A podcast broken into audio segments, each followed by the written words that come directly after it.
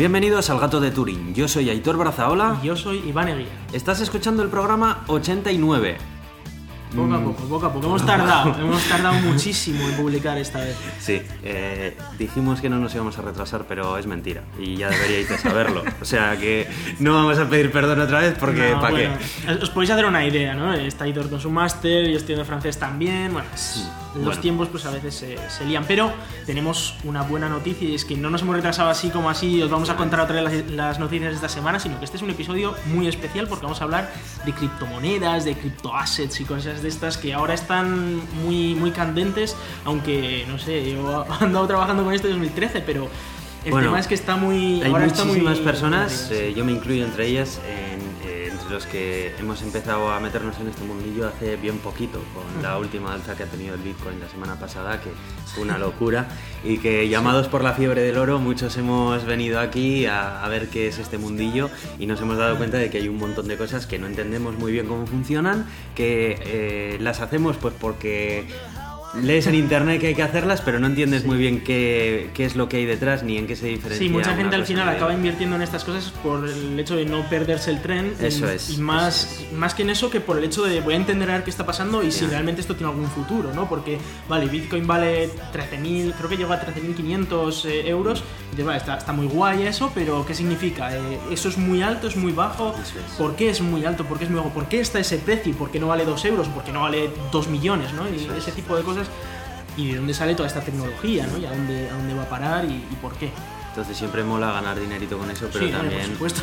pero también hay que saber cómo funciona. Hay que entender y, y, a ver, ganar dinero por ganar, lo que se llama especular, el hecho de, oh, pues me compro ahora un Bitcoin y, y a ver qué pasa, ¿no? Pensando que en el futuro voy a ser millonario, eh, es bonito, igual ocurre, ¿no? Pero eh, más allá del hecho de todos hacernos millonarios rápido, eh, hay cosas detrás, ¿no? Hay mucha tecnología y vamos a explicar hasta qué punto esta tecnología es buena, que es de lo que se trata todo esto, porque de especular no so- ninguno de los dos somos aquí economistas, así que no nos hagáis ningún caso si decimos algo sobre comprar algo, vamos a intentar no animar a comprar a nadie nada.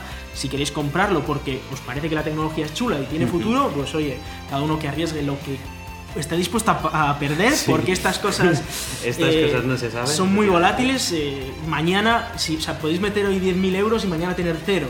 Es- no es tan fácil, ¿no? Pero podría, podría ocurrir. O si no es mañana 100.000. o, o dentro de un año, ¿no? Pero bajo vuestro propio riesgo y no metéis dinero que, que si lo perdierais o que lo vayáis a necesitar dentro de un mes o lo que sea. Es, un dinero que digáis, mira, pues lo tengo ahí, lo llevo dos años sin usar y meto un poquito pues por a ver qué pasa. Si llegáis a, a meter algo de dinero, pero que ya os digo que primero hay que entender bien la tecnología, ver a ver qué futuro puede tener esto y, y luego ya hacer vuestras propias conclusiones. Vale, pues ¿qué te parece si entramos ya con el tema y Sí. adelante? Pues eh, vamos a empezar con, con una criptomoneda que yo creo que es la más conocida porque fue Eh, la... Si me permites, Iván, primero, eh, ¿podrías hacer una definición así breve de qué son las criptomonedas? Porque igual Sí, hay sí, alguien sí, que nos está escuchando y todo esto le suena a chino. Sí, eso es, bueno, es verdad, porque las criptomonedas son una idea que salió ya por 2009 de, mm, de cambiar el sistema en el que se creaba el dinero en, en el mundo. A día de hoy el dinero lo fabrican en, en entidades centrales, ya sea el Banco Central Europeo en, España, en Europa o, o ya pues el Banco Federal estadounidense en Estados Unidos, por ejemplo, y en otras regiones pues cada moneda tiene su, su entidad que la emite, ¿no? Entonces esta, esta entidad eh, primero la emite pues, para que todo el mundo pueda transaccionar con, con su dinero por sí solo y luego también tiene ciertas, eh, ciertos compromisos, ¿no? Eh, tiene que evitar que, por ejemplo, la moneda de repente valga muy poco o tiene que evitar que de repente la moneda valga muchísimo. ¿no? Tiene Sí. que intentar conseguir que esa moneda valga más o menos lo mismo, de manera que eh, pues todos podamos pagarnos en ese dinero, ¿no? Por ejemplo, y luego tiene otro detalle, y es que tiene que intentar que esa moneda valga poquito a poco cada vez menos, de manera que si, por ejemplo, yo me quiero comprar un ordenador hoy, pues que igual me venga mejor gastármelo ahora porque dentro de un año ese dinero va a valer menos, el ordenador igual vale Claro. más, y entonces pues que me anime a Mm. gastarme dinero. Tiene que estimular la economía de alguna manera. Eso ¿no? es. Esa es la idea detrás de todo esto. El problema es que ya se ha visto muchas veces y se, se demostró muchísimo en la crisis. Por esto esto empezó en 2009, porque está en plena crisis. ¿no? Y se ha visto muchísimo cómo algunas entidades centrales han empezado a, a imprimir dinero a lo loco, pues por cosas como, ostras, se nos va la economía a la mierda, vamos a crear el dinero mucho más Sí. para que se abarate y la gente compre más. Y entonces, pues con la idea de estimularlo. Eh, ¿Qué es lo que pasa? Que claro, si tú tienes tu dinerito ahorrado, de repente ese dinero empieza a valer mucho menos Claro. y, y ya no te sale tan a cuenta todo, ¿no? Eh, hemos visto casos como en, en, algunos países en los que la gente tiene billetes de un trillón de dólares y dices, bueno, ¿y, esto qué ha pasado aquí? Y ocurre eso, es porque se superinfla, ¿no? Luego tenemos otro problema y es que eh, los bancos crean dinero sin más. Cuando te dan a ti una hipoteca, por ejemplo, no es que ellos cojan dinero que tienen y te lo presten, sino que fabrican dinero de la nada, te prestan ese dinero y te lo marcan como deuda. Entonces, eh, esto supone que no hay ningún control sobre el dinero que existe. No se sabe cuánto dinero existe. Y de hecho, vimos como había muchas empresas, muchos bancos que habían creado muchísimo más dinero de, lo habitual. hay, un momento muy chulo en el que había un juicio a, a una empresa, a un banco en Estados Unidos, y estaban preguntándole, oye, pero eh, ¿cuánto dinero habéis fabricado, no? De, de la nada decía, bueno, no está claro los datos y tal. Están en un juicio, ¿vale? Y los propios acusados no sabían muy bien. Y justo detrás salió un tipo, dijo, eh, con un cartel ponía, comprad Bitcoin. Porque ahí se sabe exactamente todo, ¿no? Lo que, lo que hay. Ese problema de que no hay trazabilidad, de que ahora de repente aparecen, se cree que aproximadamente el 50% de los dólares que están en circulación, del papel de dólar que está en circulación, es falso. Es decir, que hay gente que también crea su propio dólar. Eh, está todo como muy falseado, como que la economía que tenemos no, no se sabe, a ti te dan, te dan euros o lo que sea y esto dónde ha venido, quién lo ha fabricado. Te ponen un número en el banco que es más alto que el mes pasado porque te ha llegado otro número de otro sitio, pero ¿y ese dinero de dónde viene al final? ¿no? ¿Quién, cómo, se, ¿Cómo se crea, etcétera? Y, no hay trazabilidad, no hay ningún tipo de trazabilidad y luego pasa lo que pasa, muchas veces hay crisis económicas porque de repente, uy, va, pero si todo este dinero no era real y cosas así, ¿no? Eh, también sabemos cosas como que si tú ahora intentas retirar, si todo el mundo intentara retirar su dinero del banco, no habría ni mucho menos para, ni para satisfacer a un 1% de, de todo mm. el dinero, ¿no? Entonces eh, ese dinero es muy ficticio. Luego la gente me dice, no, pero es real porque lo puedes tener en un billete. Y digo, bueno, es todo lo real que tú le quieras dar a ese papel. ¿eh? El valor que tú le quieras dar a ese papel que más o menos está consensuado, pero bueno, esto puede cambiar de un día para otro. Bueno, yo creo que es una, una definición buena y, y, además eh, explica un poco la problemática del dinero tradicional y qué es lo que intenta venir a solucionar todo este amasijo de criptomonedas de los que vamos a hablar. Así que si quieres ir comenzando con la primera y más famosa. Sí, empezamos con Bitcoin porque fue la primera que se creó, eh, es la más famosa, es la que más capitalización de mercado tiene, es decir, que eh, teniendo en cuenta la cantidad de Bitcoins que hay, pues por en total el número de, el, dinero que está metido en ella es mayor que en el resto. Ahora creo que anda sobre el 50 y pico por ciento, casi 60 por ciento de toda la capitalización de monedas, es decir, que la mitad, más de la mitad del dinero que está en criptomonedas está en Bitcoin, con lo cual es la más importante sin ningún tipo de duda. Eh, es una moneda que, que, la creó un tal o unos tales Satoshi Nakamoto, firmaron un papel sin, sin decir sus nombres o su nombre verdadero. Eh, dice la NSA que sabe quién es, pero que no van a hacer nada al respecto. Bueno, eh, muy bien por ellos. Hay muchísimas teorías sobre quién fue Satoshi Nakamoto, quién es o quién tal. no nos vamos a meter en eso porque podríamos estar aquí toda la tarde. El caso es que en ese paper, que además lo podéis leer porque es bastante sencillo de, de entender, presentaba una, manera en la que eh, podía asegurar un sistema económico de, una moneda sin necesidad de una entidad central que lo controlara y que, lo emitiera, etc. Y de hecho funciona muy bien. desde 2009 que se creó hasta hoy en día no se ha encontrado eh, ningún fallo crítico de seguridad. Ha habido un par de fallitos, pero lo cual, siendo software, me sorprende muchísimo. Sí, a ver, ha habido pequeños fallitos, pero lo que es el protocolo por detrás es así infalible, prácticamente infalible. Ya te digo que en ningún momento ha habido robos, en ningún... A ver, robos me refiero en el protocolo, sí, no... Sí, valiéndose de una vulnerabilidad. Ha habido, ha habido gente que ha perdido su dinero o incluso empresas que han perdido su dinero porque, claro, si tú dejas tus claves ahí a la vista de todo el mundo, pues te roban, pero es, es como dejar la cartera en la calle, no, no es que el dinero esté, esté roto, es que si le dejas ahí te la van a coger. Sí. Entonces, eh, el protocolo es espectacularmente bueno porque, porque no ha fallado por ahora. Y, y más allá de eso, o sea, ha conseguido esta popularidad muy poco a poco, porque al principio nadie, nadie pensaba que esto pudiera salir, pero ha conseguido esta popularidad que ahora incluso países como Holanda están diciendo, uy, cuidado con Bitcoin que puedes estabilizar el sistema económico, ¿no? Sí, sí, y algunos ya están diciendo como, bueno, esa era la idea, ¿no? Sí, le están viendo los cuernos al toro. Eso es, pero obviamente al ser la primera, primero tiene muchísima, muchísima más tracción porque es la más conocida por ser la primera, pero también al ser la primera cometió algunas cosas, unos fallitos, digamos, que se pueden mejorar. No digo fallos, fallos de diseño al Claro, no, digo que sean fallos en el sentido de que la criptomoneda sea menos segura, pero que podría ser mejor, podría dar más utilidades, podría, podría dar otras, otras cosas que no da, ¿no? Y, y bueno, vamos a explicar un poco la idea detrás de, de Bitcoin para luego entender cómo las demás han, han ido mejorando todo esto, ¿no? O han cambiado cosas o cómo algunas intentan meterse en pequeños nichos en los que Bitcoin pues no, no puede. Eh, la idea, primero, para evitar esa idea de aquí todo el mundo imprime monedas a lo loco, es decir, no, se va a imprimir un- una X cantidad de moneda cada cierto tiempo. Y eso está marcado en el código, no puede cambiarse.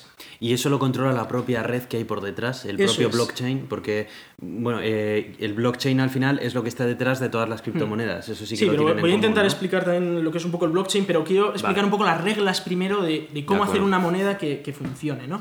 La idea es esa. Para evitar ese problema de que todo el mundo imprima moneda, lo primero que queremos es que se imprima cierta moneda cada cierto tiempo.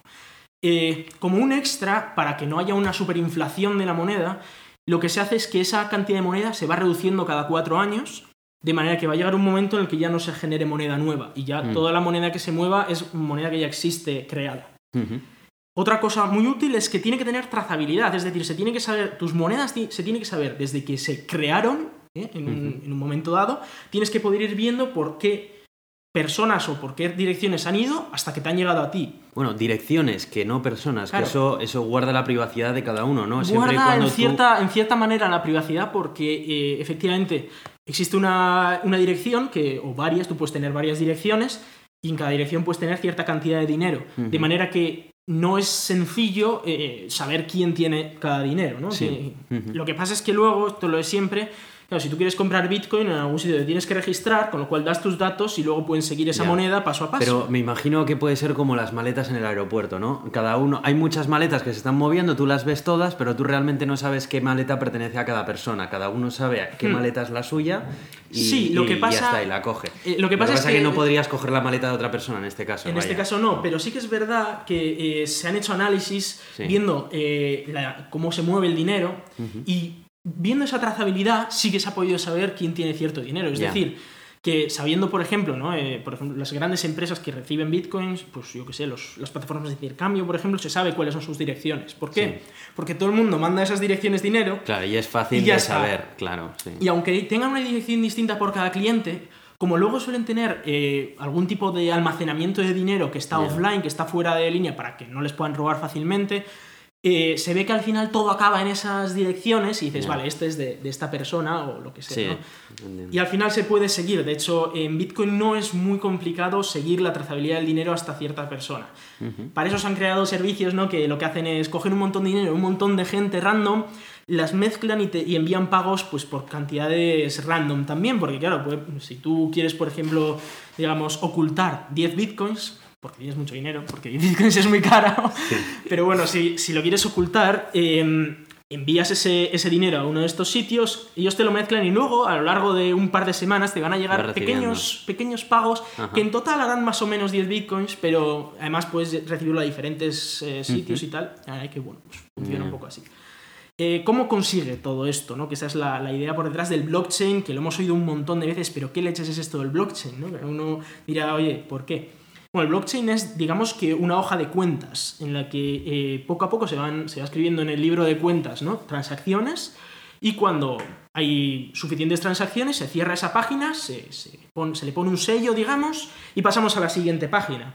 Todo el mundo que, que ve ese blockchain va viendo, de esta dirección se ha pasado a esta dirección este dinero y todo, todo el mundo puede seguir hacia atrás. Ese dinero, vale, se creó en, 2000, si- en 2010, lo que sea, y vas viendo que ese dinero ha ido hasta aquí y dices, vale, pues entonces es correcto. Todas las transacciones han sido correctas, nadie ha intentado gastarse dos veces este dinero, con lo cual es válido que, es- que de esta dirección se pase a esta dirección este dinero, porque ese dinero existe y no se lo han gastado dos veces. No, no es como el dinero de hoy en día, que a saber. Y en los nodos donde está replicado el blockchain, si las personas que tienen esos nodos o las entidades que tengan, se ponen de acuerdo en modificar el blockchain, el contenido del blockchain, ¿podrían hackear todo el blockchain o no? ¿O tiene Bueno, alguna si medida de seguridad ponen- para que eso...? Claro, porque existe- claro, tampoco no sé cuántas personas ni entidades lo conforman, porque si son cinco es fácil ponerse de acuerdo, pero Sí. puede que haya cinco millones, no sé. A, a día de hoy eh, hay como unos 10.000 nodos de Bitcoin, pero luego aparte están los mineros. Los nodos, digamos que son eh, aquellos que reciben las transacciones y luego pues las reenvían a, a todo el mundo y tienen una copia de la blockchain desde sus inicios, desde el primer bloque que lo creó Satoshi Nakamoto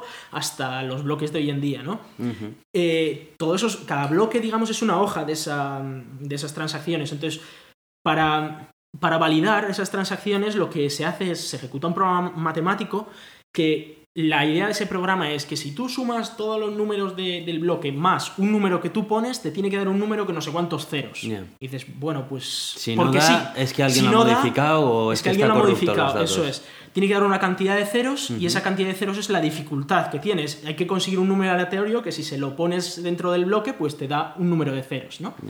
Eso es, es complejo porque hay que hacer muchas pruebas aleatorias hasta que al final alguien consigue ese número y, y saca el bloque entero, ¿no? Y dice, oh, ya lo he firmado, este, este es un bloque que tiene no sé cuántos ceros. Y si vas viendo todos los bloques, todos tienen un montón de ceros. Y eso sería minar un bloque. Eso es minar un bloque, es decir, por hacer ese esfuerzo ¿no? de, de encontrar un número aleatorio que haga que el bloque, sumando todos los números, de una cantidad de ceros, eh, se, se le llama minar porque recibe una, recibe una compensación Sí. que va reduciéndose cada cuatro años, por eso de que cada vez hay menos, se generan menos bitcoins. Eh, la gracia de esto es que si alguien quiere, por ejemplo, gastar dos veces el mismo dinero, tendría que conseguir, claro, porque aquí la, la cadena de bloques tú puedes minar un bloque empezando en un bloque anterior y decir, oye, pues este dinero que se ha gastado aquí, ahora yo me lo gasto en el otro lado también, ¿no? Claro, pero ¿cómo, ¿cómo haces que justo el bloque, el último bloque, no te lo haya. ya haya dejado de ser el último? Porque otra, otro minero en otro lado eh, ha minado Sí. más y tú todavía. Claro, no puede ser que dos, que dos bloques se generen a partir de un mismo bloque. Un minero en un sitio y otro minero en otro sitio saquen un bloque nuevo. Eh, el cómo se decide cuál de los bloques es el válido, esto no suele ocurrir muy a menudo, pero ha ocurrido. Eh, se decide porque luego va a venir otro minero y va a crear un bloque a partir de uno de los dos. No sé cuál es de los dos, pero el tema es que los dos bloques van a ser diferentes. Entonces, el nuevo minero va a crear en uno de los dos, en el que decida que crear, pues lo que Es sea. decisión de él. Es de- decisión del nuevo minero.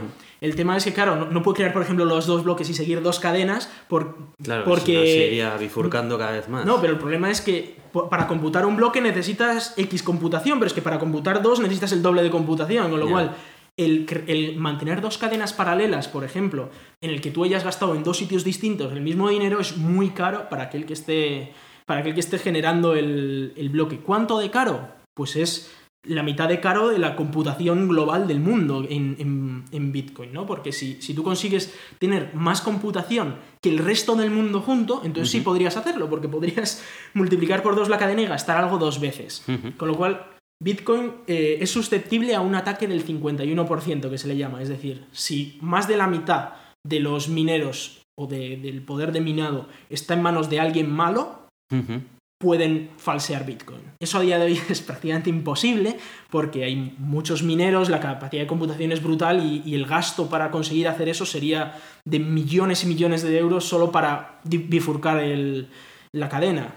Es muy complicado. Ocurre a veces que alguien se bifurca, igual salen dos mineros que casualmente lo han hecho a la vez y pues salen dos, pero el siguiente va a decir, pues yo decido que este es el bueno y ya está. Y a partir de ahí se corrige. Y a partir de ahí se corrige, porque siempre la, la cadena de bloques más larga es la válida, según, según Bitcoin. Y el Bitcoin como moneda de intercambio de valor, eh, eh, yo tengo Bitcoin, quiero comprar mis bienes a partir de ahora en Bitcoin, eh, teni- teniendo en cuenta que vivimos en un mundo en el que a partir de ahora ya se puede comprar todo. Eh, ¿Qué implica? O sea, yo puedo ir a una tienda, por ejemplo, como hago yo con los euros a día de hoy, intercambiar X, eh, X euros o X Bitcoins por el bien, o por un bien, o tengo que... o hay una serie de comisiones que se pagan, ¿por qué se pagan Sí. esas comisiones y por qué, se- y por qué no se pagan en las monedas fiat? Eh, bueno, se, se pagan también en las Bueno, monedas fiat. Lo que sí, pasa es que los paga ¿por el tendero, de esa ¿no? manera? Sí. eh, Sí. eso es. Explica un poco eso, por favor. Eh, sí, eh, bueno, claro, el tema es que como cada vez se generan menos bitcoins, sí. Como, pues como recompensa ¿no? al bloque, digamos, eh, claro, el problema es que cada vez los mineros reciben menos dinero, ¿no? Entonces, eh, va a llegar un momento en el que van a recibir cero bitcoin. O un número tan pequeño, por ejemplo, en 2100 el número de bitcoins que reciben por bloque es tan pequeño que es ridículo el pre- eh, el- el- la recompensa que reciben. Como extra, lo- si tú quieres mandar una transacción, debes añadir una comisión y entonces el minero, pues que puede llenar bloques de hasta un mega, un megabyte, pues dirá las transacciones con más comisión las pongo ahí y cobro toda la comisión de todas las diferentes transacciones, como un pago extra para el minero. Entonces, aparte de las nuevas monedas que se generan, recibe comisiones. Entonces, pues hay que pagar una comisión. ¿El cuánto se paga esa comisión? Y hay mucho debate sobre esto. Pues depende de cuánta gente quiera mandar transacciones. Si todo el mundo quiere mandar transacciones a la vez, pues suben las comisiones, porque en un bloque puede entrar un, un cierto número de transacciones y no Sí. más. Esto ha llevado al, al punto de que ahora mismo están bastante altas las comisiones. Eh, han estado más altas, pero a día de hoy están... Entonces, si te he comprendido bien, así, para, para intercambiar dinero eh, tiene que, se tiene que minar un nuevo bloque donde tienen que ir todas esas nuevas operaciones. Claro, tú, pues, tú generas una transacción, suponte que tú tienes bitcoins, ¿no? Digamos, eh, has recibido de alguien bitcoin, con lo cual puedes ver la, traza- la, traza- la trazabilidad de esa, Sí. de esa moneda y sabes que la tienes.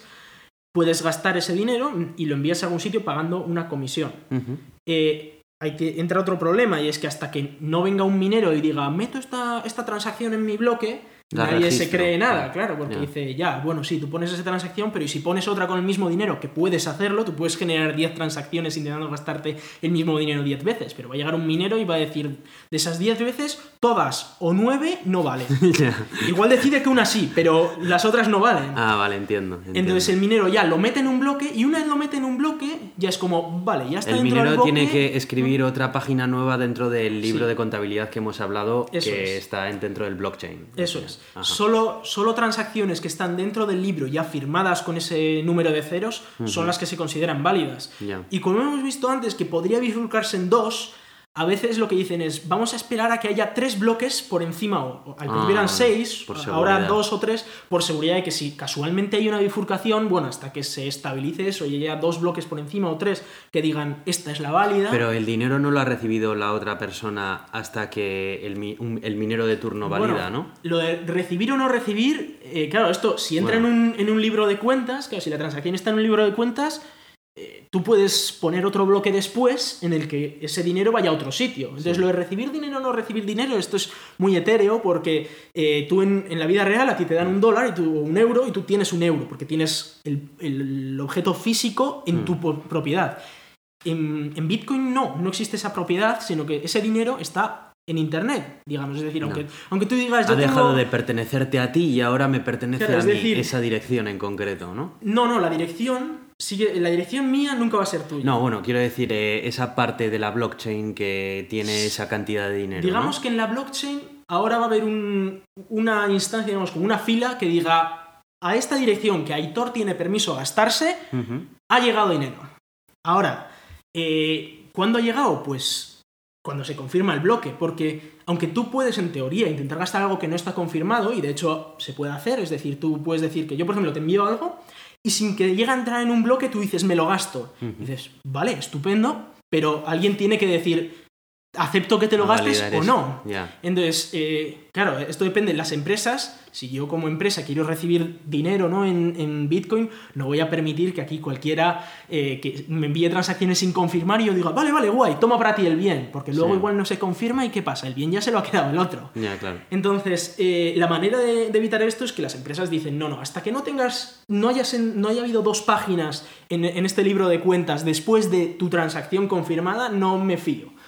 Pero tú, como persona, puedes decir, me fío de Iván, que no se lo va a gastar dos veces, y yo genero una transacción sin confirmar y ya se confirmará en el futuro, ¿no? ¿Y cuánto tiempo puede tardar aproximadamente? Claro, eso depende de cuánto pagas en comisiones. Eh, Bitcoin está creado de, de manera que cada 10 minutos aproximadamente se genera un bloque. Es decir, que supongamos que se pueden generar, yo qué sé, un millón de, de- de programas de, este- de estos cálculos matemáticos por segundo. Entonces, puedes calcular la probabilidad de que salgan X cantidad de ceros en, en cada, en cada esto. Y más o menos puedes decir, pues con esta cantidad de, de pruebas que se hacen por segundo, en esta cantidad de tiempo más o menos aparecerá uno, muy probablemente. A veces ocurre cada menos tiempo, a veces ocurre cada más tiempo.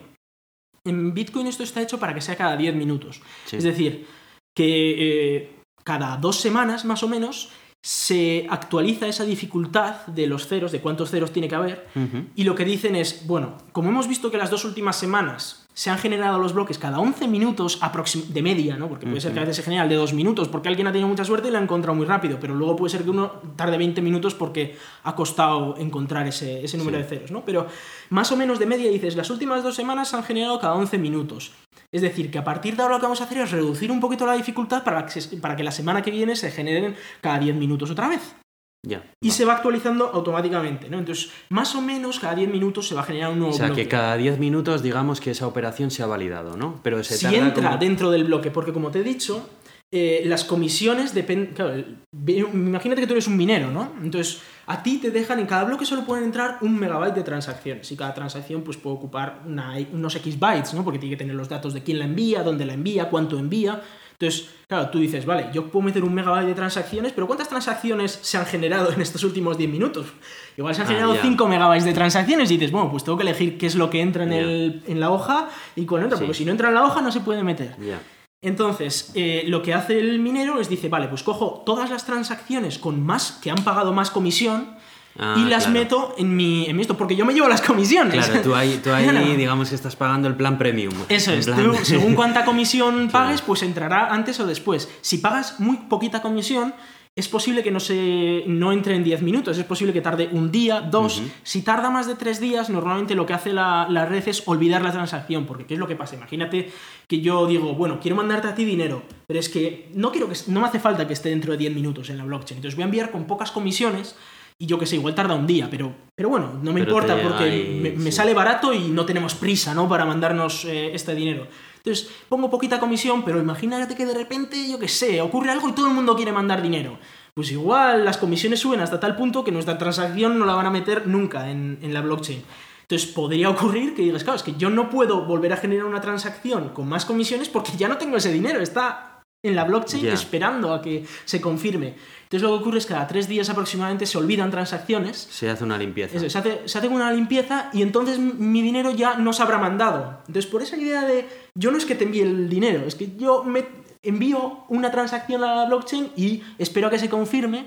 Pues como no se ha confirmado, puedo volver a, a usarlo. Y digo, Entiendo. bueno, pues ahora te lo envío con más comisiones para que entre más rápido, ¿no? Entonces, según cuánto pagues, pues entra instantáneamente o tarda más en entrar o incluso no entra, ¿no?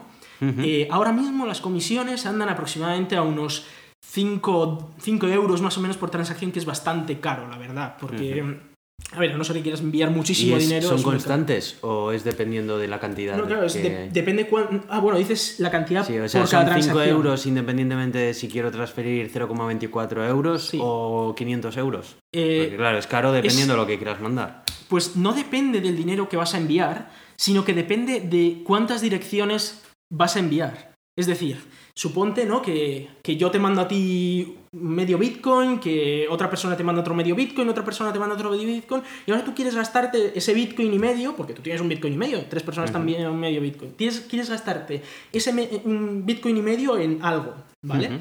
Pues lo que tú tienes que hacer es firmar una transacción en la que diga, yo cojo este medio Bitcoin de este, este medio Bitcoin de este, este medio Bitcoin de este, que como veis en la blockchain me pertenecen, y me los gasto a este sitio. Entonces la transacción tiene tres direcciones de entrada, que son las tres que te han venido, y una dirección de salida, ¿vale? Y eso son cuatro direcciones, que ocupan más espacio que si, por ejemplo, yo te envío a ti un Bitcoin y medio y tú te gastas ese Bitcoin y- medio. Solo tendría una dirección de entrada y una dirección de salida, con lo cual ocupa Claro. menos espacio. Claro, lo que pasa ah, para el minero, lo que le ocurre es que, claro, si la, si la transacción ocupa cuatro veces más, tendrá que pagar más, porque él lo que tiene limitado es el espacio, es ese megabyte en el que Sí. tiene que meter todo esto. Entonces, claro, si tú estás escribiendo en tu hoja de, de papel, ¿no? Eh, la cantidad de transacciones, no te importa tanto poner 10 bitcoins o 0,5 bitcoins, sino que lo que te importa es si tengo muchas direcciones de entrada y direcciones de salida, pues tengo que rellenar más trozo del papel. Y entonces es cuando ya te dicen, bueno, pues entonces te voy a cobrar más. Entonces lo que se suele hacer es un cálculo de cuánto pagas por byte que Ah, envías. vale. Entonces, eh, una transacción que tiene muchísimas entradas y muchísimas salidas te va a salir muy cara. Por mucho que estés enviando un euro, igual te cobran de, de comisiones 50 euros. Ahora, una transacción que viene de una y sale de otra, pues igual te sale muy barato por esos 5 dólares que estábamos hablando, ¿no? Y luego, pues depende también de más cosas, depende de- del momento cuánta congestión haya, porque si no, hay- si no se están enviando muchas transacciones, como por ejemplo pasa los fines de semana, los fines de semana no se envía mucho, entonces es un buen momento para pagar menos. Pero en cambio, entre semana, como hay mucha gente que está ahí especulando y tal, pues toca pagar más. Depende un poco del momento, ¿no? Es, es un poco jaleo. El problema. Bueno, vamos a- Y sí, bueno, y, y por, a- por avanzar un poquito hacia adelante, eh, la Lightning Network eh, viene a Sí. solucionar precisamente este problema, ¿no? Eso es. del que hablamos. em, claro, ha habido mucho, mucho jaleo porque, porque Bitcoin ahora mismo es capaz de hacer unas 7 transacciones por segundo, cuando Visa, por ejemplo, puede hacer 1600. Entonces dices, claro, no me vale tanto como, como Visa, además Visa tiene comisiones más bajas. Y dices, claro, si yo solo puedo hacer 7 transacciones por segundo, si hay más de 7 transacciones por segundo hay que pagar mucha comisión, que hoy en día siempre hay más de 7 transacciones por segundo. Entonces, em, claro, ha habido muchas ideas para solucionar esto. Una de ellas era, joder, pues si las páginas de, nuestra, de nuestro libro de, de cuentas solo entra un megabyte, vamos a hacer páginas más grandes que entren más megabytes. El problema es que ahora quien tiene que hacer el cálculo de todos esos megabytes necesita un ordenador más potente y no todo el mundo puede pagar eso, ¿no? No todo el mundo puede, puede costearse en esto. Entonces, aquellos que tengan más dinero podrán centralizar el desarrollo y poder hacerlo en un sitio pues, más, más centralizado. Esta es la idea de Bitcoin Cash. No digo que esté mal, eh, tiene sus limitaciones. Y es que, bueno, vale, ahora Bitcoin Cash tiene 8 megas en vez de un mega, es decir, que puede admitir 8 veces más transacciones. Esto, entre comillas, porque, bueno, se ha generado en Bitcoin un nuevo sistema que es Segwit que permite aumentar la cantidad de transacciones, ¿no? Pero bueno, ha venido Bitcoin Cash y he dicho, bien, pues yo lo hago 8 veces más grande, con lo cual eh, entran 8 veces más transacciones por, por bloque, lo cual está guay. Pero y cuando se multiplique por 8, ¿qué vas a hacer? Otra vez lo haces más grande y más grande y más grande. Vas a tener páginas de, de un gigabyte, ¿no? Entonces, por... Claro. Vas a tener solo una página, al final vas a acabar teniendo una. Claro, entonces dices, a ver, eh, ¿dónde está el límite?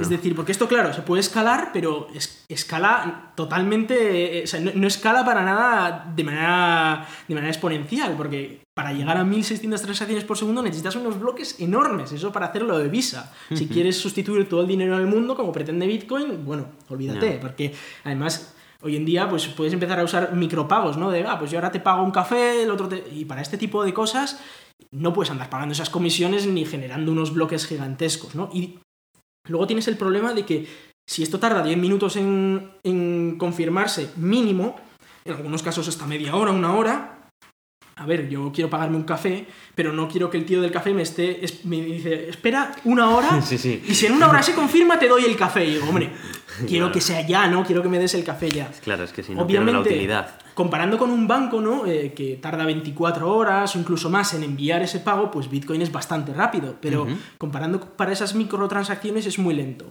Para eso, eh, bueno, lo que se ha hecho es eh, una cierta, un cierto cambio en el protocolo que se llamó eh, Segregated Witness, que es que básicamente una, parte de la información de las transacciones se mueve fuera del bloque, de manera que entran primero más transacciones en el bloque, porque son más pequeñitas, pero es que luego además permite que esa, información genere otra, otra capa dentro de la, blockchain en la que puedes meter más información. Puedes generar pequeños canales de pago, es decir, que yo voy al, bar y le digo, oye, quiero pagarte esto, pero es que yo igual vengo aquí una vez a cada día, ¿no? Entonces vamos a abrir un canal entre tú y yo, entre tú y yo vamos pagándonos cosas y de vez en cuando nos sincronizamos con la blockchain y digo, oye, mira, pues en esta semana este hombre se ha gastado no sé cuánto y, se paga la comisión de toda la semana, no se paga la comisión día tras día. Ya.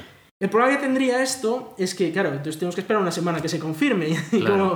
bueno, pues el caso es que se han creado unos nodos que se llaman Lightning Nodes, que em, son los que van confirmando estos micropagos y los que dicen, se puede gastar este dinero porque efectivamente puede, tiene ese dinero para gastárselo y yo confirmo.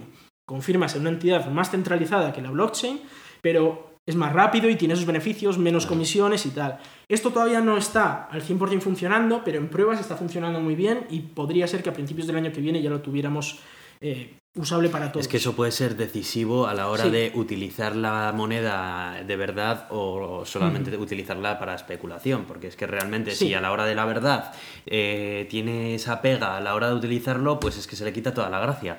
Porque... Sí, hombre, luego está la pega de la volatilidad, ¿no? Que, eso es más difícil de cambiar. Eso ya es otra cosa. Sí, sí, está siempre subiendo y bajando un 10% al día, pues como que no es fácil hacer pagos con eso. Eso es.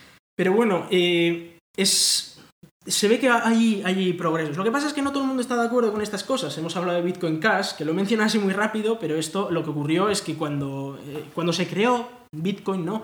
Eh, Satoshi Nakamoto, quien fuera que lo, que lo, hiciera, dijo, oye, esto de Bitcoin además se, se, puede agrandar, si se necesitan más transacciones, agrandando el tamaño del bloque. Lo que es que Satoshi Nakamoto me parece que no estaba pensando en la cantidad de transacciones que, que iba, no, iba a haber, ¿no?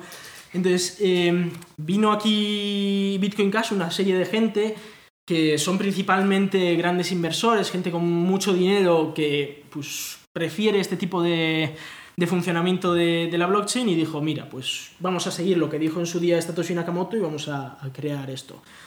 Eh, los desarrolladores principales de Bitcoin dijeron, no nos apetece, y se crearon dos cadenas. Eh, algunos decidieron implementar un nuevo protocolo y otros dijeron, pasamos de vosotros e implementamos un nuevo protocolo que era el Segwit este que hemos hablado, que permite esa Lightning Network, etc. Bueno, eran dos ideas, ¿no? Separadas una de la otra. Ujú. Y entonces, ¿qué es lo que ocurrió? Que claro, si tú coges un libro de cuentas, que es el mismo para todos, y ahora dices, a partir de ahora las nuevas páginas yo las voy a hacer a mi manera, y otro dice, ah, sí, pues yo las voy a hacer a mi manera, Claro. todo el libro de cuentas anterior vale en los dos casos, pero el nuevo no.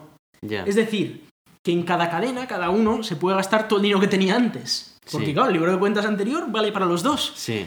Y como ninguna de las dos eh, vale para la otra, yo puedo meter una nueva transacción en, un la- en uno de los libros y la misma transacción en el otro o otra diferente con el mismo dinero. Ujú. Entonces, eh, efectivamente, todo el mundo tuvo el doble de dinero, ¿no? Se dividió. Lo que pasa es que Bitcoin Cash vale menos que Bitcoin, pero bueno, esto ya es un- una Ya. cuestión de, de casualidad o de lo que sea, ¿no?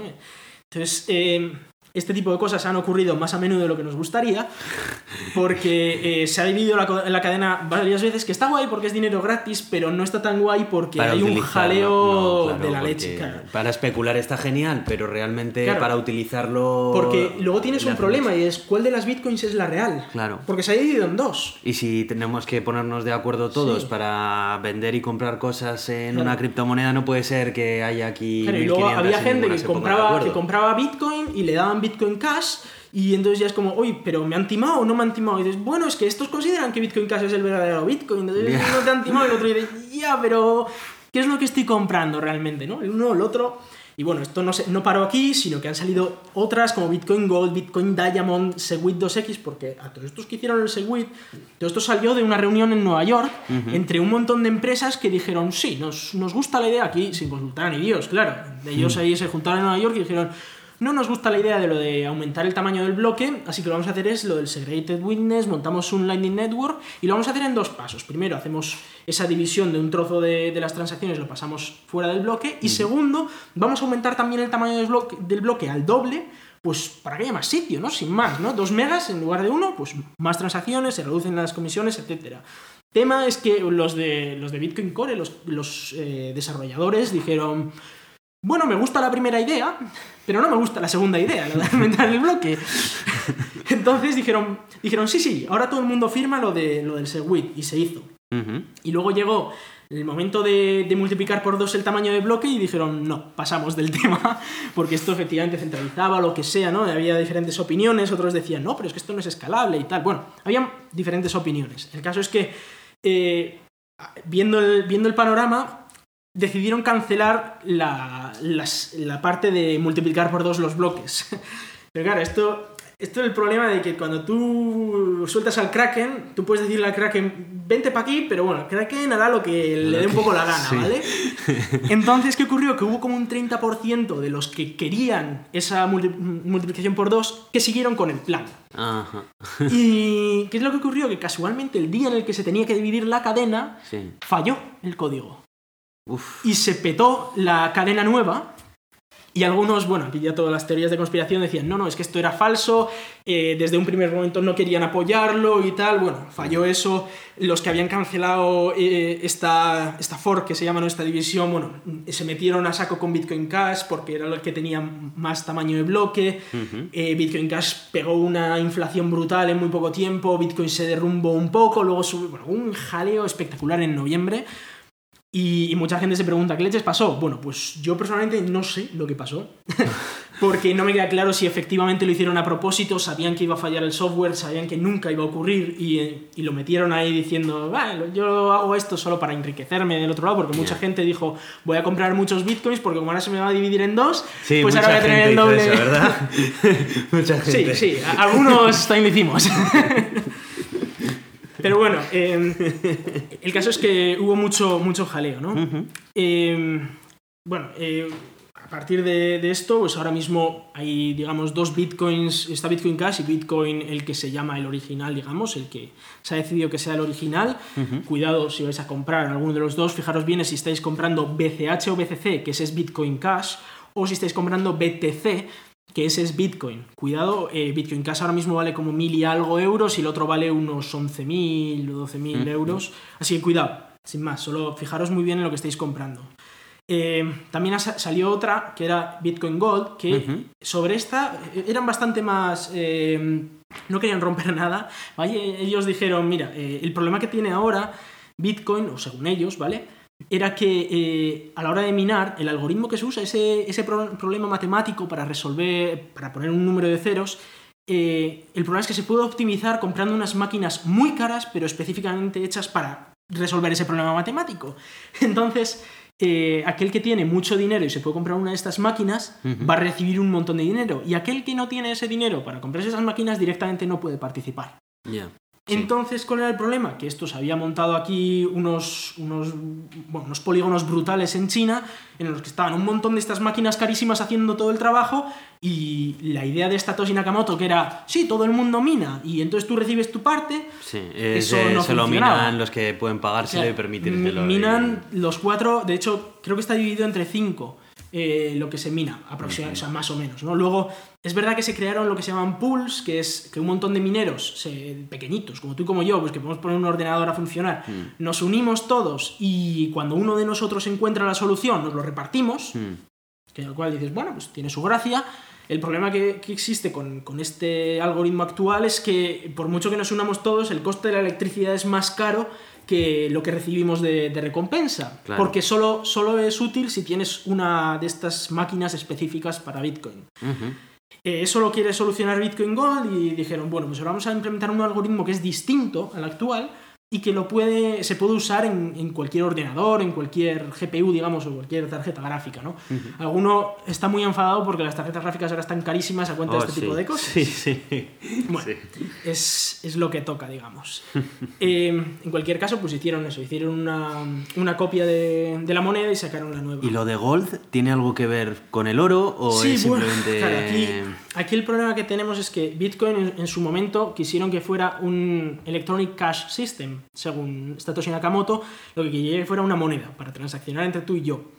Lo que se han dado cuenta es que Bitcoin cada vez vale más, entonces la gente, o sea, no, no tienes es- esa necesidad de gastar ese dinero porque cada vez vale más. Claro. Les pasó a los que se compraron una pizza por 10.000 bitcoins. Que su día era estupendo porque, ah, 10 euros por una, bit- por una pizza porque son 10.000 bitcoins y encima puedo pagar en esta moneda. Guay. Ya, ahora igual se están arrepintiendo un poco porque tendrían un montón de millones. Sí. Entonces, no, no anima a gastarse ese dinero porque dices, oye, si yo tengo ahora un bitcoin, pero ese bitcoin va a valer más dentro de un tiempo, no me lo que ¿para qué gasto. lo voy a ¿no? gastar. No me lo voy a gastar. Déjale ahí que crezca. que- Ese. Y claro, esto las monedas normales lo solucionan imprimiendo nueva moneda. Porque, Sí. claro, dices ya, este Bitcoin va a valer menos mañana porque mañana va a haber más Bitcoins. Entonces se va a repartir el valor entre más. Pero Bitcoin no, Bitcoin tiene un límite superior y además cada vez genera menos, con lo cual Bitcoin no va a valer menos mañana de lo que vale hoy. En teoría, ¿vale? Porque luego esto, como es mucho. Si la gente de repente decide que esto no vale nada, pues no vale nada, ¿no? Pero en teoría va a valer más cada vez. Entonces, claro, eh, dices, esto funciona un poco como el oro. Como no se puede minar a lo loco, no puedes, de repente no, no puedes fabricar oro, ¿vale? Porque está donde está. O, sea, o hay oro o no hay oro. Funciona un poco como eso. La gente des- desde la antigüedad lo que ha hecho ha sido comprar oro o coger oro y luego si necesita gastarlo, pues ese es el que va a mantener el valor, ¿no? De hecho, se, ha hecho, se han hecho cálculos y desde la época de Julio César hasta ahora el valor del oro se ha mantenido igual. Ujú. Lo mismo que no sé si alguna vez has oído, oh, esto en, en pesetas de no sé cuánto, o en euros de hace no sé cuántos años, esto era más, muchísimo, muchísimo menos, ¿no? O mis abuelos iban al cine por dos pesetas y ya, pues a mí me sale mucho más caro. Sí, No te sale más caro, el valor es el mismo, lo que pasa es que la moneda vale muchísimo menos. claro. Entonces, eh, en Bitcoin en teoría no debería pasar eso, pero lo que ocurre es que mucha gente me dice, bueno, pues si no me va, a val- me va a valer menos Bitcoin, pues no me lo gasto, que es lo que hacen con el oro. El oro mucha gente compra oro Pero, para guardarlo. Pero ¿eh? eso lo tienen todos los demás tipos de Bitcoin que hemos estado hablando hasta ahora. Hasta ahora ¿Por qué sí. el Bitcoin Gold es Gold? Bueno, ellos no consideraban que esta, esta idea de, de usar este nuevo algoritmo en el que Ah, todos que pudiéramos el hecho de participar... que volvía a democratizar la- el minado de Bitcoin, Sí, ¿no? Sin sí, más. un poco. Vale, vale. Y, y, bueno, en eso, por eso Bitcoin Cash, por ejemplo, lo que dice es lo que vamos a intentar es que sea un poco más útil como moneda que como un oro, digamos, en el que puedas meter ahí Sí. tu, tu valor.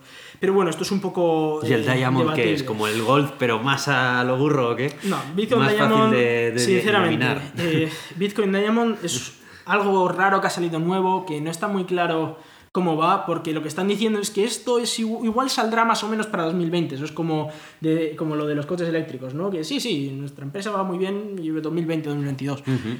Eh, no es muy realista, la verdad. Yo creo que es alguien más que sea. No se sabe además muy bien quién lo ha creado. Yo creo que es alguien más que se ha animado. Oiga, yo también quiero mi, mi monedita, mi Sí. trocito de dinero y, y ya está. Eh, tiene curiosidades, como en vez de tener 21 millones de máximo, va a tener 200 210 millones de máximo.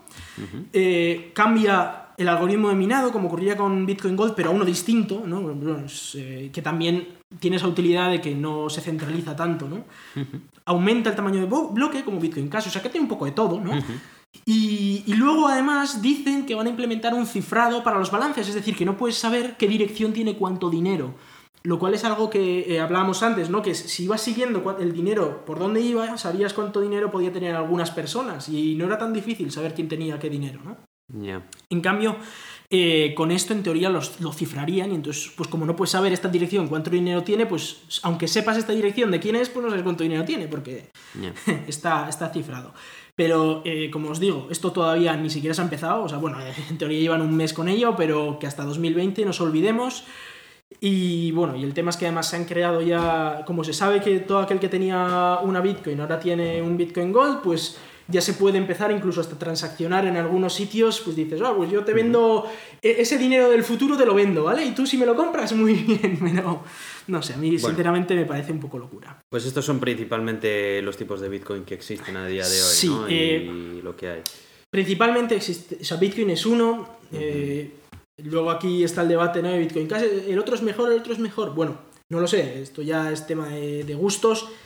No arregla nada grande realmente. Sí, no hay un problema grande que solucionar. De Bueno, hecho. no, sí, hay, un- hay ya, muchos bueno, problemas con- grandes, Con respecto pero a las soluciones que están proponiendo. la- las soluciones que proponen las Bitcoins estas no cambia nada realmente. Es decir, vale, tengo bloques más grandes, es decir, páginas en el esto más grandes, o, o tengo una manera de firmar estas páginas más guay y tal, pero seguimos igual, seguimos con menos de 50 transacciones por, por segundo, que no llega a los 1600 ni de pajolera, o sea, ni de palo. Y con una moneda que es difícil de intercambiarla por bienes es, porque hasta sí. que le llegue el dinero al otro, bueno, le llegue, tarda, entre tarda, bueno, tarda un montón. hasta que bueno, se sí. confirma que tú tienes ese dinero tarda mucho tiempo. Con lo cual, eh, y bueno, y eso, y las comisiones, que vale, es verdad que por ejemplo ahora Bitcoin Cash las comisiones son casi cero, y dices, ya, pero es que casi nadie usa Bitcoin Cash, entonces si todo el mundo se transaccionara en Bitcoin Cash sería más barato que Bitcoin, pero aún así con un problema. ¿no? Entonces, Bueno, ¿te parece si pasamos Vamos a pasar a otras. Sí, eso es, porque se han creado muchas, eh, ay, no sé cuántas eran, pero eran como miles de, de monedas distintas. Algunas son muy chorras, como el Useless Ethereum Token este, ¿no? Que era, era directamente, esto no vale para nada, no lo compréis. Pero bueno, Y tal, ¡Oh! ¡Yo Sí. quiero! Bueno, eh, se han creado muchas, algunas no valen para nada, otras son un timo. Se habló mucho sobre esto, ¿no? Las famosas ICOs, ¿no? Que había gente que creaba una moneda casi al día. Y decía, yo hoy me creo esta moneda. Y la gente decía, oh, sí, sí, voy a meter un montón de millones. Se hacían ricos y mañana creo otra moneda porque es más guay. Y metían a la gente un montón de dinero. Bueno, era de risa, ¿vale? La, la mitad, no, la gran mayoría de estas monedas nuevas que se crearan era- eran simplemente para que, claro, si tú creas una moneda, digo, acabo de crear una nueva moneda, ¿quién me la quiere comprar? Y si la gente te la compra, te haces millonario. Luego, si esa moneda no vale para nada, pues es el problema de quien te la ha comprado, ¿no? Claro. Pero había muchísimas de estas, la mayoría, ya te digo que eran de este estilo. Esto está al punto de que se, se prohibieron en China, o sea, que imagínate. Eh, pero bueno, más allá de eso, vamos a empezar con la segunda moneda que se creó. Litecoin, sí. Litecoin, sí, que se creó, creo que en 2010, si no me acuerdo mal. Bueno, no sé, fue, fue- no fue mucho más tarde que, que Bitcoin. Y tenía ciertas mejoras sobre Bitcoin que, que, bueno, tampoco es una locura, pero ya para ser en, en aquel entonces, ¿vale? Fue la segunda. Tenía muchas mejoras respecto a Bitcoin. Primero, más monedas. Eh, hemos visto que Bitcoin anda sobre el valor de los 11.000 eh, euros. Pues hombre, es que hoy en día ya o sea, tú te vas a comprar algo y dices, un café, ¿cuánto te vale? Pues 0,0001 bitcoins. Y dices, ya, Mm, no es un número fácil de usar, ¿vale? Creando cuatro veces más de moneda, pues bueno, tienes números un poco más, más normales. Igual un café, pues te vale, te vale algo más de este tipo de moneda, ¿no? Pero bueno, Eh, la idea era eso, que hubiera más monedas, más distribuido. Bueno, eh, esa, esa, idea viene un, un, poco por detrás. Usa este nuevo algoritmo, ese crypt, que no es, eh, no es tan fácil crear una máquina que esté hecha para esto, aunque ya existen, porque al ser una moneda que la usa mucho han creado máquinas muy caras. Pero bueno, funciona un poco así. Otro detalle, y es que hablábamos de que Bitcoin tarda 10 minutos en crear un bloque y en confirmar las cosas. Litecoin tarda 2 minutos y medio, es decir, cuatro veces menos. Lo suficiente para que el café se enfríe un poco, según te lo han servido. Sí, eso es. Bueno, tarda un poquito menos, pero bueno, tiene, tiene, es una mejora, ¿vale? Estamos hablando de, de que el, Statoshi lo que decía era que, eh, claro, desde que tú generas un bloque hasta que todo el mundo diga, vale, ese es el bloque válido, en el mundo hay muchos nodos y, claro, algunos igual tienen una conexión mala y tal, y dijo, bueno, en 10 minutos seguro que esto funciona. Luego se ha demostrado que se pasó un poco por lo que se ve en otras monedas, ¿vale? Y dijeron, es que 10 minutos ahí esperando, Internet va más rápido que eso. Entonces, estos dijeron, en 2 minutos y medio, pues parece que es algo más razonable, digamos. Eh, tiene el mismo tamaño de bloque de Bitcoin, de un megabyte. Y, bueno, como tiene busca 2,5 minutos, pues se puede, como se generan más bloques, pues entran más transacciones por, por minuto, simplemente eso. O sea que principalmente la mayor ventaja que tiene con respecto al Bitcoin tradicional es que eh, la velocidad en la que se verifican los nuevos bloques es menor. Y, o sea, con respecto al usuario de esta moneda eh, le da un poco más igual, ¿no? realmente... Bueno, y que hay más por lo tanto, los precios eh, tienen unas cifras mucho más comprensibles por los humanos. un poco más comprensibles. Realmente no es tanta diferencia, pero sí. Pero eh, más allá de eso, no más allá de eso, no, cambia. De hecho, el código base es el mismo código de Bitcoin. Cogieron el código de Bitcoin, generan un nuevo, bloque Génesis que se llama, que es el primer bloque que se crea, y dijeron, pues a partir de aquí, pues lo hacemos de esta manera. Aproximadamente son cinco veces más transacciones por segundo las que permite. Eh, bueno, no es mucho, seguimos estando en números muy bajos, ¿no? Eh, hablaban ellos de unos 56 transacciones por segundo, ¿no? Bueno, es muy, muy bajo. Eh, se creó también otra moneda, Ethereum. Que también... Esta me interesa mucho saber, porque creo que tiene... Se habla mucho y, bueno, tiene, tiene sus curiosidades. esto, bueno, quien creó Ethereum, que es, se apellida Vitalik, que es muy conocido porque tiene un cerebro de la leche, es el primero que dijo, oye, yo cuando pongo en el, en el papel este, en la hoja que nos dividimos entre todos, en la hoja de cuentas, siempre pongo direcciones de entrada y direcciones de salida. Y si pongo otra cosa, también va a quedar ahí registrado, ¿no? si pongo, aparte de dirección de entrada y dirección de salida, digo, pues yo qué sé, eh, resulta que no sé quién eh, ha ganado la lotería.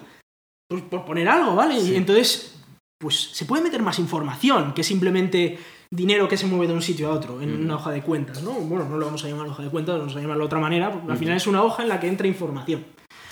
Y, con esa idea en la cabeza, el tío dijo, oye, ¿por qué no ponemos instrucciones de un programa? ¿No? Directamente, es decir, ¿por qué no metemos instrucciones de un programa que se pueden ejecutar una tras otra, las instrucciones? Ya.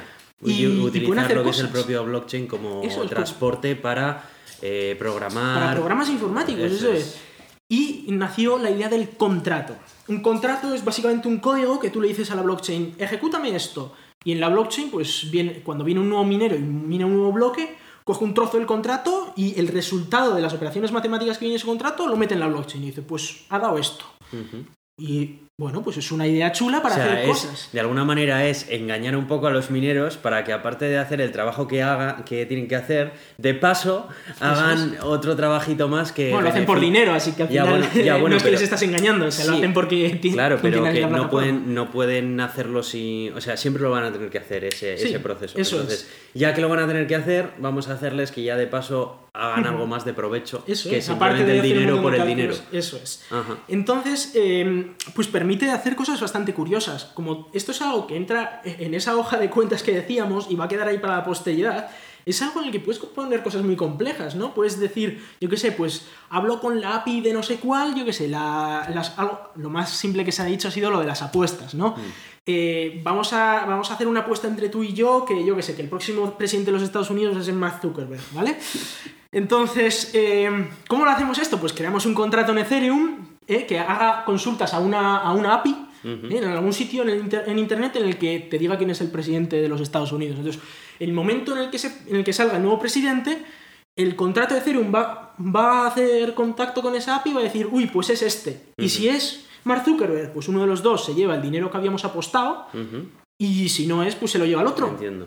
Y la- todas las operaciones que, o sea, eh, toda la programación que se escriba se encapsula dentro de los llamados contratos, que es Eso lo que es. finalmente se ejecuta en la blockchain. Eso es es. como el payload, ¿no? Es como Sí, la carga es. que es lleva. una carga en un lenguaje especial que han generado para Ajá. Ethereum porque es verdad que es Turing completo, esto para los entendidos es que se puede crear prácticamente cualquier programa, en- o sea, no, cualquier cosa realmente que, que quieras se puede meter en ese programa y, y puedes hacer cosas como lo que decíamos, una apuesta o yo qué sé, o cosas como un contrato de herencia, ¿no? De- De de alguna manera, el contrato siempre tiene que tener una salida binaria, ¿no? O se cumple eh, lo que sea que se ha mandado a ejecutar o no se cumple. Bueno, y en base a eso. Hay cosas muy complejas si que se, pueden hacer no ¿eh? en, en un contrato. Porque, por ejemplo, bueno, otro de los ejemplos que te quería comentar el de una herencia, ¿no? Ajá.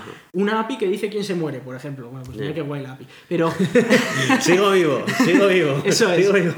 eh, poder decir, no, pues oye, cuando esta API diga que esta persona se ha muerto, este Sí. dinero que se transfiera a esta dirección, ¿no? Ajá. Entonces, mientras esté vivo, ese dinero, incluso puedes decir, no, que, que esta dirección pueda gastar todo lo que quiera mientras siga vivo. Pero en el momento en el que se muera, esto va automáticamente a la dirección del hijo. Y ya está, por ejemplo, ¿no? Y, y se, y se cumple, porque la blockchain se asegura de que en el momento en el que esta persona muera, ya ese dinero automáticamente se transfiere. Pero hasta que no muera, lo puede usar como quiera. Y se pueden hacer cosas de esas. Pero se pueden hacer cosas más complejas todavía. Se puede hacer algo tan simple como decir un contrato que dice. Porque los contratos son direcciones como las de Bitcoin, son una dirección también. Entonces tú puedes enviar dinero a un contrato o puedes recibir dinero de un contrato también. Entonces se puede hacer algo como decir, oye, por cada Ethereum que me mandes a este contrato, a esa dirección que me ha mandado dinero, le envías esta cosa de aquí, lo que sea, puede ser un regalito, puede ser lo que tú quieras, ¿vale? Pero se suele usar mucho para crear un token que se llama, que son un token con una especificación concreta, que es un número en esa gran base de datos de la, de la blockchain, ¿vale? En el que tú puedes decirle al contrato, cada vez que alguien me mande un Ethereum aquí, a esa persona le envías 20 de esta cosa, pues llamémoslo Sí, Es como un, token, crowd- lo que es sea. como un crowdfunding, que Eso es. tú aportas X y recibes X. Eso es, y, y no solo tiene una salida binaria, porque por cada persona que le manden Mm. dinero, da al otro. Entonces, se usa para generar nuevas monedas. Si yo creo que era una nueva moneda, el problema que tengo de la huevo- del huevo y la gallina es, vale, si nadie tiene esta moneda, nadie la va a usar, con lo cual no vale nada. Entonces, ¿cómo lo hago? Pues creo un contrato en Ethereum que digo, mira, todos los que metéis aquí dinero vais a recibir esa moneda a cambio Ujú. y luego podéis usarla todos. Entonces ya eh, la solución de la distribución te la da el propio contrato de Ethereum, lo cual está bastante chulo, ¿no? Es, eh, es bastante, bastante útil y fue algo súper novedoso en su momento. O sea, estamos hablando de que, está, de que todo el mundo está hablando de yo te mando dinero, tú me mandas ese dinero y ahora estamos hablando ya de crear programas informáticos que se ejecutan distribuidamente sin tener un servidor en el que se ejecuten, ¿vale? Y que hacen cosas de manera totalmente eh, segura, vamos, ¿sabes? Que una vez se cumple la precondición, ocurre lo que, lo que tenga que ocurrir, ¿no? Entonces algo espectacular. Eh, por, por ese tema, claro, para que todo esto se ejecute, los ciclos de CPU de los mineros se pagan en Ethereum. Ethereum es, realmente es una moneda de... lo llaman como un gas, ¿vale? Como, como si tuvieras gas en tu coche o gasolina en tu coche, ¿vale? Entonces, tú le metes gasolina al contrato y Ah, mientras consume tenga gasolina va, con- va consumiendo Ethereum según cuánta computación tenga que hacer. Ujú. Entonces, contratos muy complejos consumen mucho Ethereum. Contratos muy simples, como mandar dinero de uno a otro, pues consumen menos Ethereum. Los CryptoKitties estos de los huevos, que son gatitos eh, informáticos que estaban en Ethereum, Sí. consumen una barbaridad de Ethereum porque tienen que hacer cálculos genéticos y no sé qué para que de dos gatitos salga un gatito que sea mezcla de los dos y movidas así. Sí, Eso, sí, sí, ya me acuerdo. En fin, esto ha colapsado la red, para que os hagáis una idea.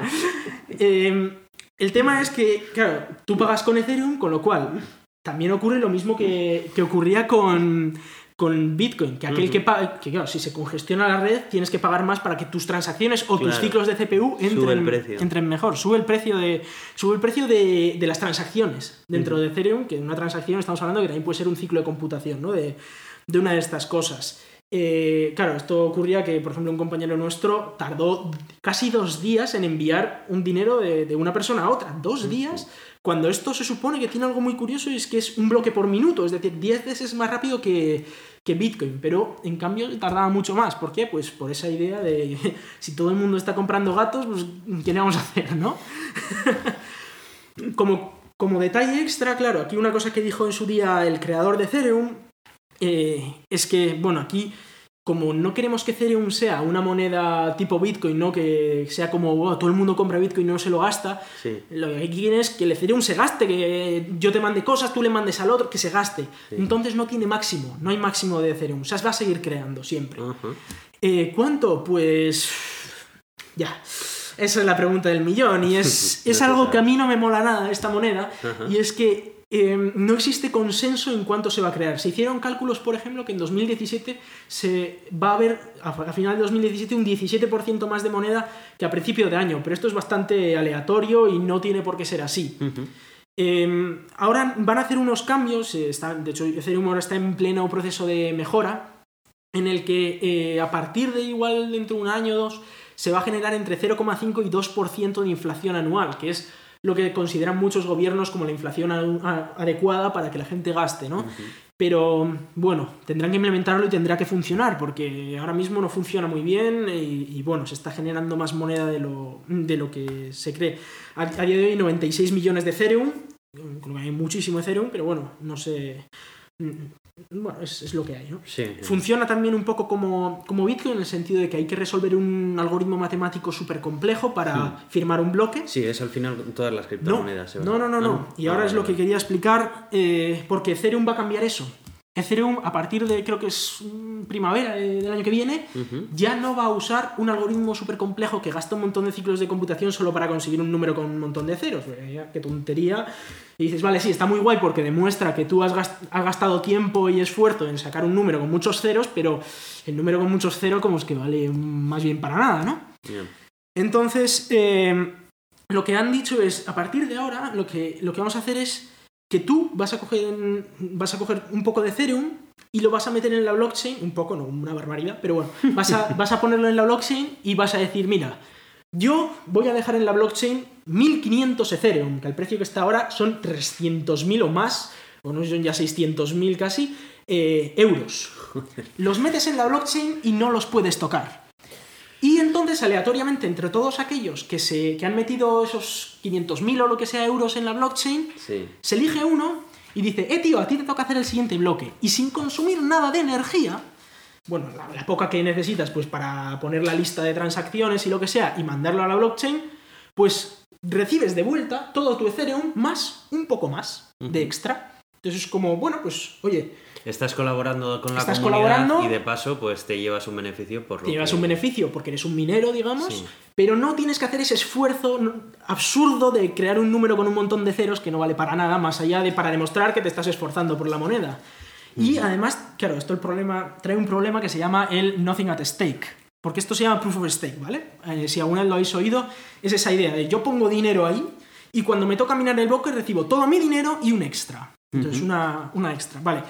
La idea de, de esto, bueno, primero son 1500 Ethereum, que es muchísimo dinero, es decir, que estos lo va a poder hacer quien lo pueda hacer, porque yo no tengo 500.000 euros para meter ahí, ya lo siento, pero hay, hay quien lo pueda hacer y, y esto. Pero trae otro problema, y es que, eh, claro, si imagínate que ocurría eso de que se divide en dos bloques, ¿vale? Claro, en Bitcoin el, el tema es que, claro, si tú te vas a gastar un montón de computación en, en decidir cuál de los dos bloques es el bueno, pues elegirás uno, pero no puedes decir los dos porque tendrías que gastar el doble de computación, ¿vale? Pero aquí no, porque tú ese, ese dinero lo tienes en los dos bloques ahí metido en la blockchain. Entonces podrías minar los dos bloques y decir, oye, pues los dos son válidos. Y en los dos bloques recibes tu recompensa. Pero eso a la larga no Pero no, no, no tiene ninguna. Es una locura. Claro. Entonces, eh, han montado un sistema de manera que si tú eh, minas dos bloques o minas un bloque válido, inválido, es decir, que imagínate que alguien se gasta dos veces el mismo dinero y tú dices, sí, sí, me valen las dos, con tal de recibir mi recompensa por dos, pues va a ocurrir que los demás nodos van a decir, no, chaval, te acabo de ver que lo has intentado hacer en dos, Sí. así que no solo no recibes la recompensa, sino que que, te penalizamos. te penalizan.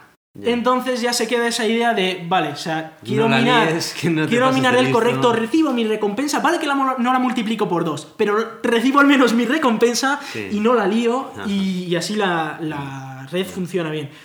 Eh, ese era el ataque que se considera nothing at stake y que todavía hay gente que dice, "Mm, no me cuadra muy bien, porque claro, tú puedes penalizar por un bloque inválido, pero no es tan fácil penalizar cuando alguien hace dos bloques. Sí. Que sean los dos válidos, pueden ser los dos válidos perfectamente. Y puedes ir haciendo dos cadenas. Entonces, no es algo trivial de solucionar, pero parece ser que ya está medianamente solucionado. Em, te voy a proponer una cosa que normalmente no solemos hacer en este podcast porque eh, suele ser un podcast más corto. Entonces, ¿te parece si hacemos una pausa, ponemos un poco de música para que incluso los que nos estén escuchando Sí, descansen un descansen poquito, un ¿no? poquito, descansamos nosotros también y luego continuamos porque creo que todavía sí, sí. tenemos mucho Tenemos contenido, mucho, hablar, sí, muy interesante de hecho de, de lo que hablar y, y, bueno, pues eh, tal. ¿Te parece? Sí, sí, vamos Venga. a descansar un poquito. Venga, pues ahora volvemos.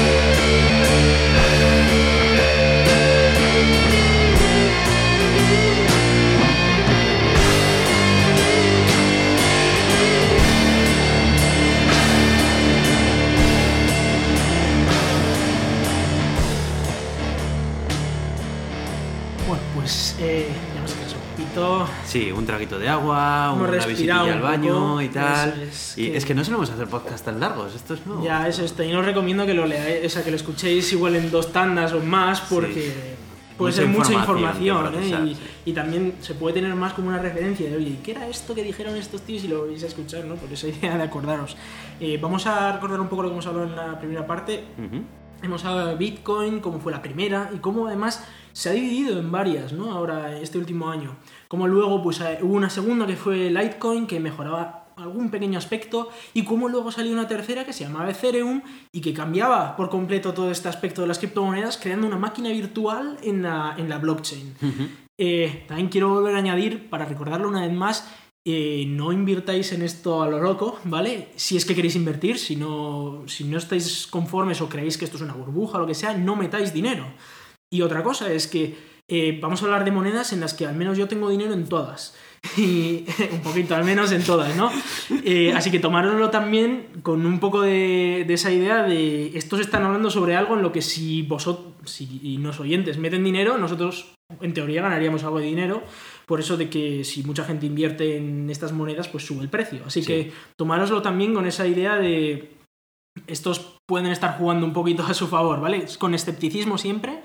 Todo lo que os contamos aquí, revisadlo bien si tenéis esa idea de invertir, porque no invirtáis a lo loco. O sea, no invirtáis ni mucho menos solo con la información que os hemos dado aquí, porque es una información de una única fuente, sino que buscar un poquito de información vosotros, leeros la Wikipedia bien de cada moneda que queráis invertir, mirad porque hay más monedas de las que vamos a hablar eh, aquí, así que hay, hay muchísimas, ya os he dicho que había más de, más de mil, me parece, así que tomádoslo todo con, con mucha... Venga, pues vamos a continuar con la siguiente. Zcash. Eso es. o a con Zcash, o- como, hablan, como dicen ellos.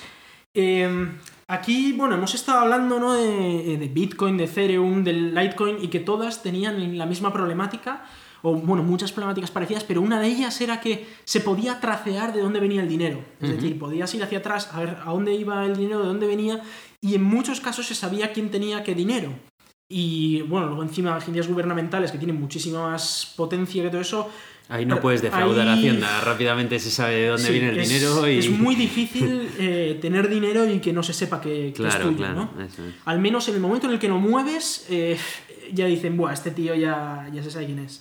Es muy probable, es decir, eh, obviamente hay maneras de ocultarlo más o menos, pero eh, hay muchas maneras matemáticas de saber de tracear el dinero, incluso aunque hagas eso de yo mando aquí 10 bitcoins y luego me lo dividen en pequeños pagos, se puede saber más o menos de dónde, de dónde viene el dinero y, y, bueno, por lo tanto ese tema de la privacidad es verdad que obviamente es mejor que tener una cuenta de banco a tu nombre, con tu nombre, apellido y dirección, pero no es perfecta, ni mucho menos. Entonces vamos a hablar ahora de dos monedas que solucionan este problema de maneras muy distintas cada una, pero que las dos son bastante chulas. Y empezamos con Zcash, que es una moneda que a mí personalmente me, me mola mucho, me gusta mucho, por ciertas ideas que tiene detrás y por el potencial futuro que tiene, ¿no? Eh, empezamos con, con la idea detrás de esta moneda. Como Bitcoin tiene 21 millones, es decir, el máximo, digamos, está, tiene un máximo, con lo cual, pues ahí ya empezamos ya por esas de hasta aquí vamos a llegar, ¿no? Hasta los 21 millones. Sí. No cambia ahí. Cambia, por ejemplo, en, en la distancia entre un bloque y el siguiente, que son 2,5 segundos, como hacía Light, 2,5 minutos, perdón, como hacía Litecoin, que es decir, que cada, cada- o sea, cada cuatro bloques de, de pues se generará más o menos uno de Bitcoin, ¿no? Algo también distinto es que tiene 2 megabytes por bloque en lugar de 1, con lo cual los- las páginas estas de la, de Son la hoja de- grandes. eso es, son más grandes, con lo cual eh, permite más transacciones por, por segundo. ¿Cuánto más? Pues bueno, aquí vamos a empezar explicando primero qué tipo de transacciones hay, porque como he dicho, esta moneda una de las cosas que tiene es que permite pri- eh, hacer privadas las transacciones, pero ¿hasta qué punto privadas? Pues hasta el punto de que una transacción no se puede saber quién la ha mandado, ni a dónde la ha mandado, ni cuánto dinero ha mandado. Lo cual es espectacular porque tú piénsalo, vale, yo te mando dinero a ti, imagínate, pero si una persona tiene que confirmar que esa transacción es válida, tendrá que saber si efectivamente yo me podía gastar ese dinero. Y primero, ¿quién soy yo, no? Claro. Pues lo hace de una manera muy curiosa con un protocolo que se llama SysNarks, que eh, lo que hace es ocultar toda esa información de manera que esa transacción por sí sola no, no es útil, pero una transacción que tú generes después usando ese dinero, tú puedes demostrar que tienes acceso a ese dinero.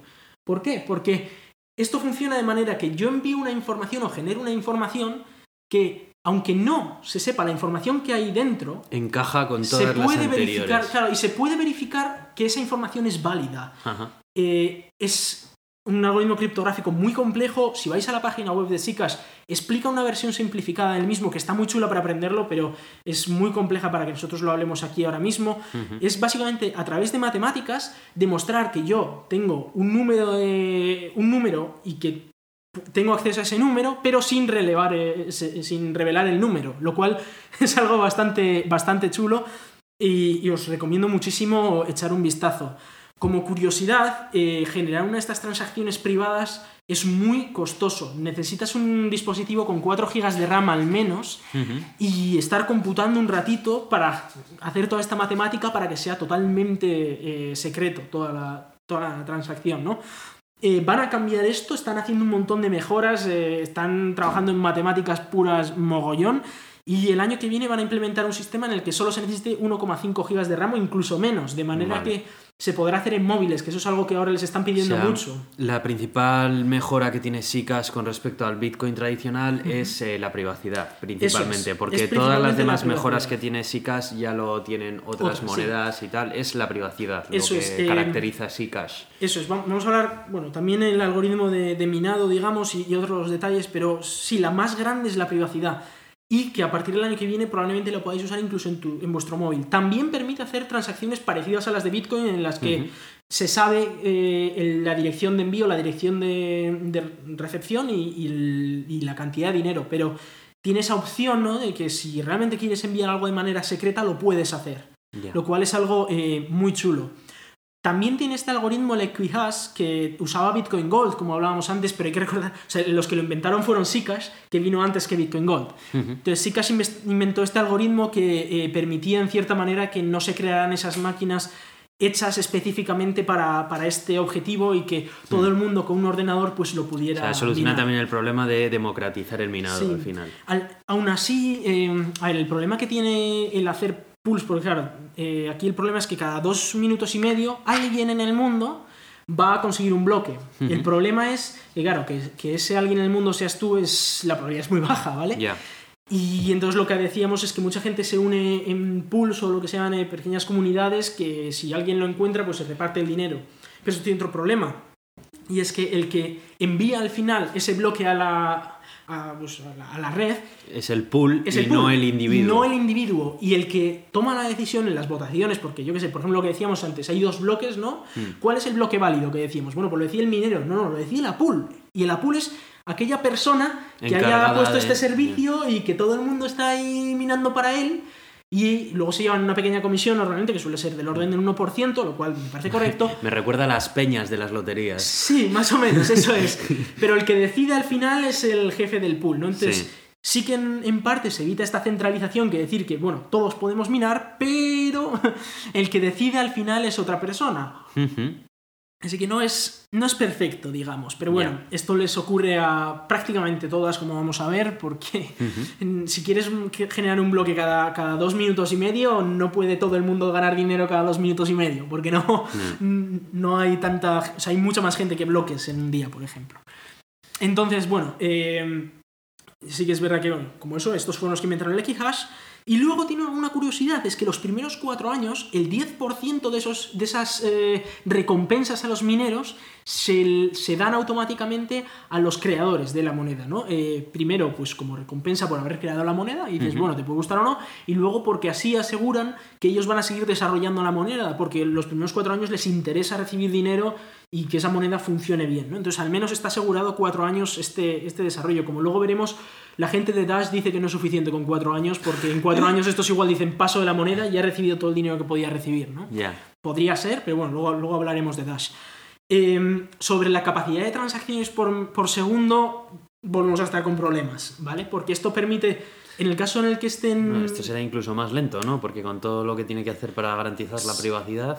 Sí, lo que pasa es que o sea, es, es- tardas en generar la transacción, pero una vez está generada, Ah, tú la mandas y, Ah, vale. y es, es un- es una transacción más grande que una transacción normal y por eso permite, o sea, si todas las transacciones fueran cifradas, permitiría como Bitcoin una serie de transacciones por segundo. Como algunas no son cifradas, es decir, si no necesitamos mucha privacidad, pues no, no hace falta que esté cifrada, permitiría hasta 27 transacciones por segundo, con lo cual el número real estará entre 6 y 27 dependiendo del el porcentaje de cifradas con las no cifradas. ¿no? Si fuera un 50-50, pues podría hacer unas 18 transacciones por segundo, pero seguimos estando en ese problema de que no podemos ganar a Visa, que tiene 1600, es que está en otro mundo. Sí que es verdad que están implementando mejoras y que en teoría, eh, pues el año que viene y tal, aumentará. Pero aumentará cuánto? ¿Se multiplicará por 2 o por 3? Da igual, se tiene que multiplicar por 1000. Entonces, o por 100 al menos, ¿no? Para que sea algo competitivo. Entonces, bueno, aunque se multiplique por 2 o por 3, pues no, no será suficiente. Habrá que esperar a ver hasta dónde, hasta dónde llegamos. Como curiosidad, este protocolo que hablamos de SysNarks,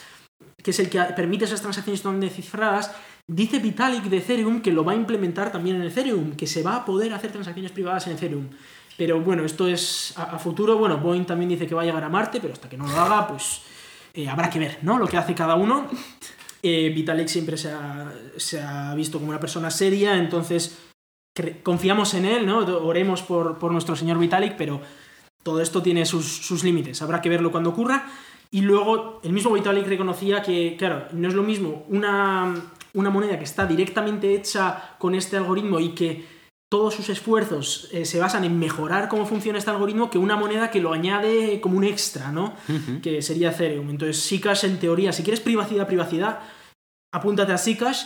Eh, este, incluso Edward Snowden ya ha dicho más de una vez que a él le mola Zcash y que es la, la que más le mola. Es, de todas las que vamos a hablar, Claro, porque es la más privada. Sí, de todas las que vamos a hablar es la más privada que existe. O sea, Sí. no hay ninguna otra moneda, y digo lo que os digan, no hay ninguna otra moneda que sea tan privada que esta. Incluso Monero, que vamos a hablar dentro de poco, o Dash, que vamos a hablar dentro de poco, no son tan privadas como Zcash. En- Bueno. en sus transacciones privadas, me refiero. Vamos a hablar de Monero. Vamos a hablar de Monero. Monero es otra con la idea de la privacidad, ¿vale? Pero lo, lo soluciona de una manera distinta a, a la, a la de Zcash. Para empezar, en Monero todas las transacciones son privadas. No puedes generar una transacción en Monero que no sea privada. Ah, sí. Lo cual, eso mucha gente dice, pues esto es mejor que Zcash, porque Siempre y son- cuando el mecanismo de seguridad Claro. que utiliza es mejor que el No otro. es porque, mejor. claro, ahí está el tema. el, eh, el mecanismo de seguridad que, que usa Monero no es tan bueno como el que usa Zcash. Pero sí que es verdad que, que lo hace mucho más fácil porque como todo el mundo va a transaccionar ya en privado, no tienes que andar liando la manta de, uy, necesito una transacción privada, entonces tengo, mm, que un necesito un ordenador de 4 GB de RAM y tengo que ser un experto porque tengo que saber cómo generarlo, se- necesito unos comandos por, por consola. En Monero no, en Monero funcionan así todas las, todas las eh, carteras, que luego vamos a hablar de ellas, ¿no? Entonces, eh, por ese detalle, pues para la gente más inexperta, si quiere algo más, un poco, o sea, bastante más privado que Bitcoin, tiene Monero y que funciona muy bien y, y que además tiene unas curiosidades que ahora vamos a hablar que están muy chulas. Eh, ¿Por qué digo que esta privacidad no es tan buena como la de Zcash? Porque en Zcash, tú cuando generas una transacción privada, la generas tú solo y tú solo demuestras que es privada, ¿vale? En Monero necesitas que haya habido antes muchas transacciones privadas y lo que, lo que haces cuando tú generas una nueva transacción es añades una firma a una serie de, de firmas de un montón de otras transacciones y dices, bien, yo también me meto en esta, mm, eh, pues, en esta peña, ¿no? Que tenemos aquí 10 personas, por ejemplo, y sabes que entre 10 personas o entre 100 o entre las que sean, ha entrado X dinero y ha salido X dinero. Pero no sabes quién ha gastado qué en qué. No lo sabes. Ah, vale. Entonces lo que ocurre es que como que nos unimos unos cuantos aquí, que no nos Sí, conocemos la de nada. multitud garantiza la Eso privacidad. es, y la este multitud garantiza esa privacidad en el sentido de que Sí. sabes que entre todas esas mil personas ha entrado no sé cuánto dinero y luego ha salido. Entonces puedes efectivamente demostrar que en ese grupo de personas había ese dinero que se han gastado, Sí. pero no puedes saber quién se ha gastado cuánto. O es mucho más complicado, porque sí, que, sí que ocurre que cuando hay menos personas en la red o se están generando pocas transacciones por minuto, sí que puedes ir viendo muchas veces y decir, "Mm, mira, casualmente cuando esta nueva persona se ha metido en esta peña, se ha gastado este dinero, con lo cual esa persona igual tiene, tiene Sí. cierto dinero, ¿no? Pero es mucho más complicado que, que en Bitcoin. Y cuando hablamos de personas, hablamos una vez más de esas direcciones que aunque se supiera que esta dirección más o menos tiene este dinero, sigue estando la problemática de quién es esta dirección. Entonces tiene la misma problemática de Bitcoin para, para saber quién es, Pero aparte es extra de, como nos ¿Y juntamos Mo- muchos... Monero pues, aporta alguna otra ventaja con respecto a Sí. las eh, criptomonedas que no sea simplemente la privacidad o no? Sí, tiene bloques cada dos minutos, es decir, eh, cinco veces más rápido que, que Bitcoin en ese sentido. Y luego tiene algo muy curioso y es que eh, el tamaño del bloque no está definido. Y el tamaño del bloque es diferente en cada bloque, el tamaño máximo del bloque. Y depende de cuál ha sido el tamaño máximo de los anteriores bloques. Entonces, eh, en un momento en el que hay mucha congestión, en el que mucha gente quiere mandar transacciones, Se pueden hacer páginas se más hacen grandes. páginas más grandes. Ajá. Y luego, si de repente hay menos transacciones, las páginas se hacen más pequeñas. Ah, con lo cual, aguanta mucho. Es muy difícil hacer un ataque en el que colapsas Monero, porque eso ha ocurrido en Bitcoin, de que, por ejemplo, ocurrió, según dicen, los de Bitcoin Cash dijeron, vamos a hacer que Bitcoin Cash sea guay, mandamos un montón de transacciones súper pequeñitas a Bitcoin y petamos Bitcoin. Ajá. Esto en Monero no sería tan efectivo o no sería prácticamente nada efectivo porque aunque mandes muchas, bueno, pues las páginas de repente se hacen más grandes y, entran todas, así que da, da igual. Y luego, eh, otra, bueno, esto también permite que eh, el máximo de transacciones por segundo esté muy alto. Hay algunos cálculos que dicen que estaría incluso por encima de 1500 por segundo. Hay que recordar que Visa era aproximadamente 1600, con lo cual estamos hablando de una moneda que es capaz de, de funcionar al, al ritmo de Visa. Es, es espectacular, es una moneda que está muy, muy, muy chula. Eh, mm, como pues no hace cosas como Ethereum que tiene contratos y así, pero bueno, eh, eh, para lo que es, que es para ser una moneda, está muy Tiene bien. ventajas, sí. El tema del máximo de, de dinero que hay en, en Monero, hemos visto que en otras, pues por ejemplo en Zcash era 21 millones, en Bitcoin también, en Litecoin era eh, 84. Aquí ocurre que una vez se lleguen a los 18,3 millones, se van a crear 0,3 moneros por minuto. Entonces, eh, es algo bastante curioso, ¿no? El que vas a tener a partir de un momento una cierta inflación. No obstante, como cada vez va a haber más moneros, pues esa inflación cada vez, en porcentajes menor, pero siempre son 0,3 por minuto. Con lo cual, pues bueno, es, es algo curioso, sin más. Es siempre también, su idea también es, como va a haber mucha gente que va a perder sus claves y dinero que se queda desaparecido, que se queda que no lo puedes usar, imagínate, yo qué sé, en Bitcoin mucha gente ha perdido sus claves de, de hace 10 Sí, años. sí, si alguno ha visto Bang Theory, pues sí. ha ocurrido, ¿no? Entonces, para que no se quede todo bloqueado, digamos, eh, y no ocurra que de repente, yo qué sé, el 50% de las bitcoins no se pueden usar porque se han perdido las claves, pues esto va poco a poco generando un poco de monero para intentar suplir todas esas claves que se pierden, etc. Lo cual, pues bueno, es, es curioso, ¿no? Y luego, pues el algoritmo de minado que usa es uno que crearon para esto, que se llama Kryptonite. Eh, night de noche, pero sí que suena un poco a, a lo, de, a lo de Superman. Y que también tiene esa, esa utilidad de que es más resistente a esas máquinas que se llaman ASICs, por si alguno lo oye, que son pues, hechas precisamente para esto.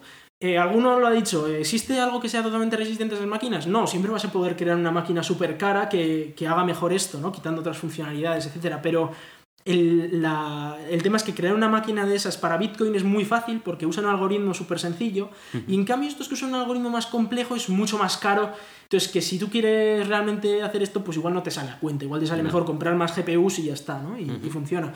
Curiosidades sobre Monero es que algunas páginas web pusieron eh, un, un código JavaScript que lo que hacía era Ah, sí, fue usar... Monero. Fue Monero, sí, porque claro, como está, es totalmente Bay. privado, Creo que etcétera, pasa en Pirate Bay, ¿no? en Pirate Bay pasó, pero en otras también lo que Ajá. hacía era usar tu navegador para ejecutar este algoritmo de minado y generarles dinero a la página, ¿no? Qué fuerte. Ellos decían que la idea era, bueno, os quitamos la publicidad, pero a cambio eh, vuestro Claro. ordenador trabaja un poquito para nosotros. Bueno, eh, eso primero habría que pedir permiso al usuario y demás cosas, ¿no? Sí. Pero bueno, como curiosidad usaban Monero, ¿no? Por esa idea de que como no necesitas tener una máquina muy Muy optimizada potente. para eso, cualquier máquina funciona. Entonces el navegador del propio, del propio usuario también funciona. Lo cual, pues, es una Sí. curiosidad. Te ahorras, te ahorras gastar hardware. Eso es. Y luego tenemos Dash. Tenemos Dash, que, que, bueno, es, es una moneda que también tiene cambios bastante curiosos sobre, sobre las ideas que hemos estado hablando hasta ahora, eh, pero que personalmente no, no le veo tanta, tanta diferencia con, con como ellos se quieren vender. Es que hay que tener en cuenta que Dash es una moneda que ha invertido muchísimo en merchandising y muchísimo en publicidad y que tiene incluso canales de YouTube de gente metiéndose con todas las demás monedas para decir Dash es la leche. Digo, a ver, está muy bien Dash y tiene, tiene utilidades muy muy chulas, Pero, a ver, relax. O sea, no... Es que estoy viendo cómo te venden Dash en la página web Sí, y es ver. como que es lo último ya, o sea... A ver, lo- lo he oído la, muchas la veces. moneda que llevabas buscando toda tu vida. Todas las monedas son la moneda que, acaba, que estás buscando en toda tu vida, pero no, a ver, eh, está muy bien y no hay que quitarle mérito a Dash porque tiene cosas muy chulas. Para empezar, hay un nuevo tipo de nodo y en lugar de, por ejemplo, Bitcoin solo tiene los, los nodos que lo único que hacen es guardar la blockchain y luego los mineros son los que validan transacciones. Aquí hay dos tipos de nodos que validan transacciones. Uno son los mineros que van generando la blockchain y otros son los masternodes. Ujú. Los masternodes están encargados de hacer ciertas utilidades que se parecen un poco al Lightning Network de, de Bitcoin, pero que además dan un protocolo extra que es privacidad. Entonces, eh, permite transacciones bastante privadas, digamos, eh, mm, quizás no tanto como Zcash, pero al menos parecido que a Monero. Y, y bueno, y, eso solo con, con estos masternodes, ¿no? Que reciben el 45% de los beneficios de la red Joder. es- está muy bien, ¿no? Es decir, eh, de la misma manera que los mineros reciben otro 45%. Ujú. Como curiosidad, para ser un masternode funciona como el proof of stake que hablábamos antes de Ethereum, en el que tú pones un dinero y cuando Mm. has verificado X transacciones, pues te devuelven el dinero con una pequeña comisión, ¿no? Sí. Eh, el tema es que aquí, pues una vez más, se necesita meter 1000 dash, que a día de hoy son unos 600.000 euros. Eh, hay gente que lo que hace es se une en peñas y dice, bueno, nos unimos aquí 20 personas y entre 20 llegamos a ese número y luego pues nos repartimos los beneficios. Sí, pero hay que fiarse un poco también de, ese resto de la gente y cuando estamos hablando de números tan altos, de cientos de miles de euros, fiarse de otro es más difícil. Ya. Pero bueno, eh, como, habéis, como habéis podido calcular, si los masternodes reciben el 45% y los mineros reciben el 45%, queda un 10% por ahí desaparecido. Y esto va para un contrato que lo deciden los masternodes. Algo que es bastante curioso. Es decir, eh, entre los masternodes votan de vez en cuando, porque los masternodes tienen derecho a voto para cualquier cosa que se haga ahí. Es decir, si vamos a actualizar Dash, pues los masternodes votan entre ellos y dicen, pues sí, me, gusta la actualización o no me gusta, ¿no? Eh, funciona de esta manera también para ver a quién le damos este 10%. Hasta ahora lo que está ocurriendo es que quien se lleva el 10% es los desarrolladores, ¿no? Que es lo, más lógico que dices, oye, pues si estos están desarrollando esto, pues reciben ese dinero. En Zcash ocurría lo mismo durante cuatro años, aquí es in- indefinido, es decir, siempre van a recibir ese 10%, eh, pero aquí tienen un sistema de consenso mucho más chulo para saber quién es el que recibe ese dinero. Porque aquí lo deciden entre los masternodes, mientras que en Zcash eso está bastante, bastante metido en el core de, de la aplicación. Va a ser esta dirección. Sí. Y es esa dirección la de la empresa creadora. Es decir, que si ahora, por ejemplo, la empresa dice paso de hacer más, van a seguir recibiendo dinero durante los próximos tres años, hasta que se les acabe el plazo, ¿no? Mientras que en Dash, si ahora la empresa dice paso de Dash, los masternodes van a decidir, vale, ¿quién es el nuevo desarrollador? Y a ese le vamos a dar el dinero, ¿vale? Ah, vale, vale. Es algo que está bastante chulo. Eh, y, y bueno, pues como decía, pues para, no solo es para esto, sino que se votan cosas como ahora vamos a aumentar el tamaño de bloque que decía Bitcoin, pues se vota entre los masternodes y si los masternodes deciden que sí, ocurre, ¿no? Eh, ahora mismo ha salido una nueva, una nueva actualización que ha actualizado los bloques a 2 megabytes. Con lo cual ahora mismo el tamaño de bloques es de 2 megabytes, pero no está limitado. Es decir, si los masternodes dicen que mañana sea 4, pues 4. Ujú. Como SICAS se genera un bloque cada 2,5 minutos, con lo cual, pues eh, en todo esto más o menos eh, ocurre que como Litecoin más o menos tiene unas 56 transacciones por segundo, lo cual, pues bueno, seguimos con la problemática de que esto no tira y no, no, no alcanza esa velocidad ¿no? que, que necesitamos y que de momento solo es Monero la única que ha dicho, bueno, esto parece que sí, pero también como recordemos lo ha hecho a base de decir, bueno, pues si hace falta agrandamos las páginas, pero que entramos en la problemática de, claro, tenemos páginas muy grandes, a ver quién es el que puede procesar toda esa información cada segundo y, y ya no es tan fácil, ¿vale? Entonces, bueno, de momento tenemos todas estas soluciones que hemos visto a diferentes problemáticas, pero que ninguna parece que dice, "Eh, ¿qué, qué es lo que pasa? ¿Cómo alcanzamos esas- esa cantidad de transacciones sin petar 20 ordenadores, sin que se centralice? Para esa idea, ¿no? De que no haya un banco central y que todos controlemos nuestro dinero. Pues aquí viene IOTA. Iota. Y, y Con esta es ese una moneda... tan gracioso que a mí tanto me Sí, eh, esta es una moneda que además en, en las últimas dos semanas se multiplicó por cuatro en tres días, algo así, fue espectacular. Madre mía, sí, conozco, conozco a Sí. varias personas que... Hemos ganado algunos un Sí. poquito de dinero gracias a eso. Eh, aquí quiero mencionar a, a uno de nuestros oyentes, a Francisco Parra, que me comentó por LinkedIn en su día, me dijo, oye, eh, tenéis que hablar de IOTA, que esto eh, ha dejado obsoleta la blockchain. Digo, bueno, bueno, es un poco pasárselo de dejar obsoleta la blockchain, eh, sigue siendo una tecnología muy válida la blockchain. Y lo decir que IOTA no es blockchain es cogido un poco con pinzas, ¿vale? Eh, claro, va a venir uno de IOTA y me va a decir, eh, que esto usa Tangle. Y ya, ¿pero qué es Tangle? Tangle, bueno, es en, es en inglés enredo, y eso significa que eh, no existe una cadena en la que cada X tiempo se genera un bloque de transacciones firmado y digas, estas transacciones son las válidas. No, no ocurre así. Es, este tangle o este, este enredo es una generalización del blockchain. Es decir, que cada vez que yo genero una transacción, Ajá. tengo obligación de confirmar otras transacciones. Es decir, funciona un poco como minero. Ah, o sea que cada uno es minero de Cada de uno es minero de otras dos transacciones. Ajá. Y no hay bloques. Ya. como tal. O sea, no hay una cantidad de bloques que digas, eh, estas 100 transacciones son válidas ahora. No, Sí. tú dices, yo creo que estas dos son válidas, así que las confirmo. Y vendrá, y, cuando haya suficiente gente que haya confirmado tu transacción, es decir, luego vendrá otro y igual te confirma tu transacción porque es un poco O sea, aleatorio. hay una cadena de verificaciones. Hay no cadena de solamente lo verificaciones. verificas tú, sino que lo que tú es. verificas, a su vez, otra persona Mm. lo tiene que verificar para Eso poder es. transaccionar. Esto tiene muchos problemas, ¿vale? Porque es verdad que la idea es súper chula, es decir, acabamos con los bloques, transacciones infinitas, todas las que queramos, ¿no? Porque según tú vayas infinitas. Bueno, eh, sí, en teoría sí, pero tiene ciertos problemas. Primero, esto está pensado para Internet of Things, por eso el nombre IoTA. Y eh, la idea de esto, primero, es que el, el número de iotas eh, es enorme, no me acuerdo la cuenta era, pero era como 20 billones, una cosa no es una barbaridad de, de iotas. De hecho, cuando tú compras iotas, se venden en millones de iotas. Ven-. Compras miotas, que se llaman, millones de iotas. Entonces tú puedes comprar 30 millones de iotas o 30 mil millones de iotas, da igual, esto es a lo loco. ¿Por qué? Porque la idea es que se use en servicios de Internet of Things de cosas como, yo que sé, hay una cámara que está puesta grabando los Alpes aquí, ¿no? Y tú dices, pues quiero una foto de los Alpes y pago, yo que sé, 0,001 O céntimos. sea que realmente tú con IOTAS pagas eh, por utilizar eh, dispositivos que estén conectados a internet. Eso es. La idea es incluso que se paguen entre ellos. Pero claro, ¿qué pasa con esos dispositivos que, que- que tienen un uso privado? Esos no pueden participar, ¿no? Porque claro. Claro, claro. O sea, participan los dispositivos que quieran participar.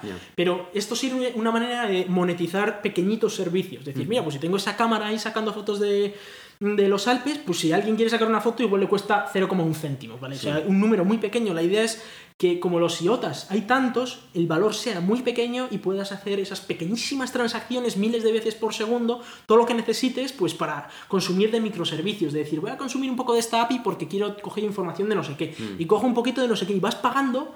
Y en teoría esto debería ser capaz de, de funcionar en dispositivos muy poco, con muy poca computación, ¿no? Pues una cámara que sea capaz también de, de pagar un poquito a no sé qué. Que, que tienes una alarma, pues que la alarma sea capaz de pagar a la cámara, Bueno, al sensor de no sé bien. qué. tal. ¿Cuál es el Bueno, principal problema bien. que tiene? Bueno, vamos por partes, como diría Jack el Destripador, ¿no? Primero, eh, como necesita confirmar otras dos transacciones, necesita computar cierto algoritmo y es un proof of work, como decíamos de Bitcoin, ¿no? Que necesita hacer cierto cálculo que dices, joder, ya, o sea, un dispositivo de estos Internet of Things está para lo que está, o sea, ya consume muy poquito porque está, igual es un sensor de movimiento y está para lo que está, no está ahora para encima de hacer cálculos matemáticos para pagar no sé quién medio céntimo de Claro, no sé qué, que es sí. que igual te vale más la electricidad que estás consumiendo haciendo esos cálculos que pagar el microservicio, ¿no? Ese es uno de los problemas que yo le veo bastante, bastante chungo. Pero bueno, ese se puede medio solucionar diciendo, bueno, igual en el futuro los, los dispositivos estos serán un poco más potentes o incluso igual tiene un chip específico para IOTA y, y funciona todo guay. Pero hay otro problema y es que como tú tienes que confirmar dos transacciones anteriores y otro tiene que confirmar estas dos transacciones anteriores y tal, ¿no? Todo tiene que confirmar transacciones anteriores. Llega un punto en el que dices, vale, entonces no se pueden generar nuevas monedas porque no existe como esto un bloque en el que digas, este bloque es válido y además, gracias a que yo he descubierto que este bloque es válido, me llevo una recompensa porque no hay ningún bloque. Ya. Entonces, ¿de dónde sale el dinero en IOTA? Pues el dinero sale del bloque de Génesis, del primer, la primera transacción, que solo hay una y que tiene el 100% del IOTA que jamás va a haber. Todo el Oh. IOTA se generó en una sola transacción. O sea, es como el Big Bang del El Big idiota. Bang del IOTA, eso es. en el que toda la materia del Eso es. universo originalmente estaba ahí. Claro, ¿qué es lo que ocurre con esto? Que eh, el que creó ese bloque tiene todo el IOTA del mundo. O tenía, al principio Claro. lo ha ido vendi- Sí, claro. vendiendo ese IOTA, ¿no? Y se ha ido Bueno, pero financiando. supongo que sería la empresa que lo creó que Es la empresa no que lo tenía creó. intención de Claro, la bueno. intención de plantar la semilla, pero sin Sí, más, porque en su pero- día la semilla no valía nada, además. Ya, pero mm, ellos han podido ir vendiendo poco a poco y como ellos controlan quién es el que envía, tenemos el problema de siempre, la centralización. El emisor de dinero es una única entidad, el que tiene control sobre el bloque de Génesis. Y eso yo personalmente lo veo como un problemón de IOTA, porque eh, algo chulo que tienen las otras es que no hay una entidad emisora, no hay una entidad que dice, pues ahora voy a emitir poco para que suba el precio, o ahora voy a emitir mucho para que baje el precio. Y aquí sí, aquí tenemos el mismo problema, tenemos un banco central que es el que emite la- el IOTA. Luego, por supuesto, nos lo podemos cambiar entre nosotros, pero siempre va a haber uno que es el que va sacando IOTA al mercado. Y eso no mola. Entonces, eh, tiene sus cosas chulas, el Tangle, este, el enredo, tiene, tiene su idea y, y, bueno, ellos hablan que es la blockchain 2.0, la generalización del blockchain, pero Ya, sí. tiene ese problema, ¿no? Luego también tienen curiosidades, como que el algoritmo que usa de, de minería, este, ¿no? Es eh, o el, el- de confirmación. eh, en Bitcoin se usa ECC, ¿no? En el que tú cuando firmas una, eh, una, una transacción usas una curva elíptica que se llama, que son unos- unas curvas en un, en un mapa de dos dimensiones, y entonces con una clave privada y una pública son como, como coordenadas X e Y en ese mapa de dos dimensiones, entonces una verifica la otra, etcétera. Bueno, es un algoritmo que en teoría por fuerza bruta se puede sacar. En el caso de Bitcoin creo que son 56 bits la esta, o sea que es muy complejo que un ordenador de hoy en día lo saque, pero puede sacar una, pero un ordenador cuántico que es capaz de hacer muchísimas operaciones por segundo podría fácilmente cargarse Bitcoin. Estos usan uno un poquito distinto, eh, que en teoría es más resistente, pero tienen un problema aquí, y este es otro problema que les veo yo, es que eh, no han cogido un algoritmo que existe, que está probado por todo el mundo, que, es, que está ahí, y dices uso ese porque me mola, Ujú. es que se han creado su propio algoritmo. Y esto en seguridad es norma número uno, no hagas eso. Mm. Porque eh, la vas a cagar. Es decir, hay gente que ha estado trabajando en algoritmos durante decenas de años para que tú tengas la opción de decir uso ese, porque me mola mejor, más que otros, pero uso ese, Y está auditado, y está auditado por muchísimas personas. claro. sí. Y estos han creado su propio algoritmo que dices, vale, sí, sobre el papel parece que está bien hasta que alguien encuentre una vulnerabilidad. Ya. Y como no ha sido tan auditado, pues hay que cogerlo eh, muy. muy. eh, Con pinzas. sí. Como otra curiosidad extra, es que eh, no tienen comisiones las transacciones, lo cual es algo muy chulo. ¿Y por qué no tienen comisiones? Porque hay un banco central. No, más, que, más que por eso, es porque como cada, cada transacción que tú generas eres tú el minero, Sí. la comisión la pagas minando, la- la- o sea, confirmando las dos transacciones anteriores. Con lo cual, claro, mi transacción no va a tener comisión porque otra persona en el futuro va a querer hacer una transacción con mi dinero y va a tener que confirmarlo. Ah, vale, sí. Entonces, es como que. Eh, uno, eh, el pescadillo que se muerde la cola, Sí. uno confirma lo anterior, entonces nadie tiene que pagar comisiones porque hemos decidido que nadie nos paguemos entre nosotros comisiones, sí, ¿vale? Sí, se va pasando la patata caliente. Ese es, pero ¿no? no- y nadie paga comisiones, Sí. lo cual está muy guay, es una idea muy muy chula y eso es algo que otras monedas quizás podrían aprender, ¿no? En la idea de, como todos verificamos, entre todos decidimos no pagarnos unos a otros porque todos verificamos, pero ahí está ese problema otra vez de que si tenemos bloques, no todos podemos veri- verificar, puede verificar quien haga el bloque. Entonces, en eso el Tangle está muy bien, porque como todos verificamos, porque todos podemos ser mineros, pues nadie paga comisiones. Es algo muy chulo y es una de las primeras monedas de las que, eh, vamos, de las que ha hecho esta, esta idea de transacciones sin comisiones. Ujú. En cuanto a los límites que tiene, claro, como aquí lo único que necesitas para confirmar una transacción, o sea, para generar una transacción es confirmar otras anteriores, eh, no hay límite. Es Ujú. decir, si un millón de personas quieren mandar una transacción, solo tienen que confirmar dos millones de transacciones, pero eso cada uno confirma sus transacciones y la envía. Entonces, no hay nadie que vaya a decir, uff, pues no, no se puede, ¿no? O no, no se puede generar porque no entra en un bloque, porque no hay ningún bloque que, re- que rellenar. Entonces, en teoría es ilimitadas las transacciones que se pueden hacer por segundo. Y eh, luego está un detalle que a mí eh, me, me llama demasiado la atención y es que, claro, el problema que tiene este tangle eh, o este enredo es que si no hay suficiente gente confirmando transacciones, claro, tú, tú confirmas dos transacciones, pero con eso es suficiente para confirmar tu transacción. Alguien tendrá que confirmar esa transacción, etcétera, que para eso ha tenido que comprobar dónde viene, etcétera. Bueno, porque Ujú. esto, como decíamos, consumía mucha energía. Eh, tiene el problema de que al principio, ¿cuánta gente usa IOTA? Pues usa los que, los que lo usen, ¿vale? Luego en el futuro ellos dicen, no, si todos los dispositivos del mundo lo usan, se va a confirmar todo entre todos y en cuanto, en cuanto hagas, yo qué sé, cuando una, una transacción ya tiene 20 o 30 confirmaciones, está confirmadísima, ¿vale? Pero hasta llegar a ese punto hay un proceso intermedio que es no hay suficientes transacciones generándose como para confirmar las anteriores. Y entonces la entidad central de IOTA, que es la empresa creadora, ha creado un sistema que ellos, de vez en cuando, dicen, bueno, hasta aquí está confirmado, ¿vale? Esto crea el génesis vamos en el centro y, su- y suponemos que hacia los laterales pues, se va generando este, este enredo ¿no? de, de transacciones. Entonces, de vez en cuando sale la, la empresa que lleva esto y dice, bien, pues este radio alrededor del centro lo confirmo yo y todo el mundo me creéis, ¿vale? que volvemos con el mismo problema. Primero, esto es un bloque. Por mucho que digan no existen bloques, eso es un bloque. Sí. Yo confirmo todas estas. Sí, porque es el que planta la base para que Eso todo es, lo demás Para que funcione. luego todo lo demás, que, que es útil ahora, por- es necesario, digamos, Claro. porque si no hay suficientes transacciones como para asegurar la, veri- la veracidad de esa red. Entonces dicen, vale, pues vamos confirmando por trozos, pero entonces no me contéis la historia de que no hay bloques, porque sí hay bloques. O sea, luego en el futuro no, vale, me lo creo. Pero ahora mismo se requiere esa, esa entidad central. Y luego, el segundo problema, esto es una entidad central que está emitiendo la moneda y verificando transacciones. Es decir, eh, tiene opción, vamos a pensar que es, todo el mundo va a pensar que es buena, ¿vale? Pero tiene la opción de liarla. Sí, claro. Y está otra vez centralizado, es decir, que tenemos el mismo problema que han tenido todas esas monedas del euro, el dólar, etcétera, Ya. Y que, sí. en fin, Que después de tanto lío y tanta historia con las criptomonedas, al final vamos a acabar haciendo a lo, mismo lo que antes de hacer es. las criptomonedas. que es muy distinto a cómo lo hacen los bancos centrales, pero es otra manera de hacerlo y, no mola la centralización, que es una de las ideas que venían a solucionar estas Sí, monedas sí. eh, criptográficas, ¿no?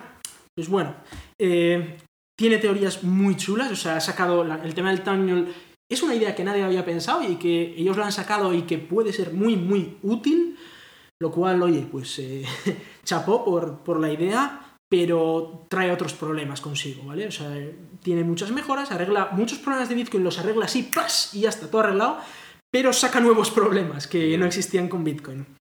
Entonces, bueno, eh, para, para responder a, a Francisco Parra, eh, personalmente no creo que deja obsoleto al, al blockchain, precisamente por estos problemas que hemos dicho que, que tiene. No obstante, a futuro puede ser que tenga muchísima utilidad y, y puede ser que se revalorice muchísimo y que esto al final todo, todo el mundo que tenga cualquier cosita en casa esté transaccionando IOTA sin saberlo, ¿no? Por, yo qué sé, el, el frigorífico le pasa IOTAs a no sé quién, y no- bueno, todo funciona con IOTAs y puede ocurrir, pero Ajá. igual no. Ajá. Y siempre, una vez más, cuando vayáis a meter dinero, si vais a meter dinero en IOTA, pensadlo bien.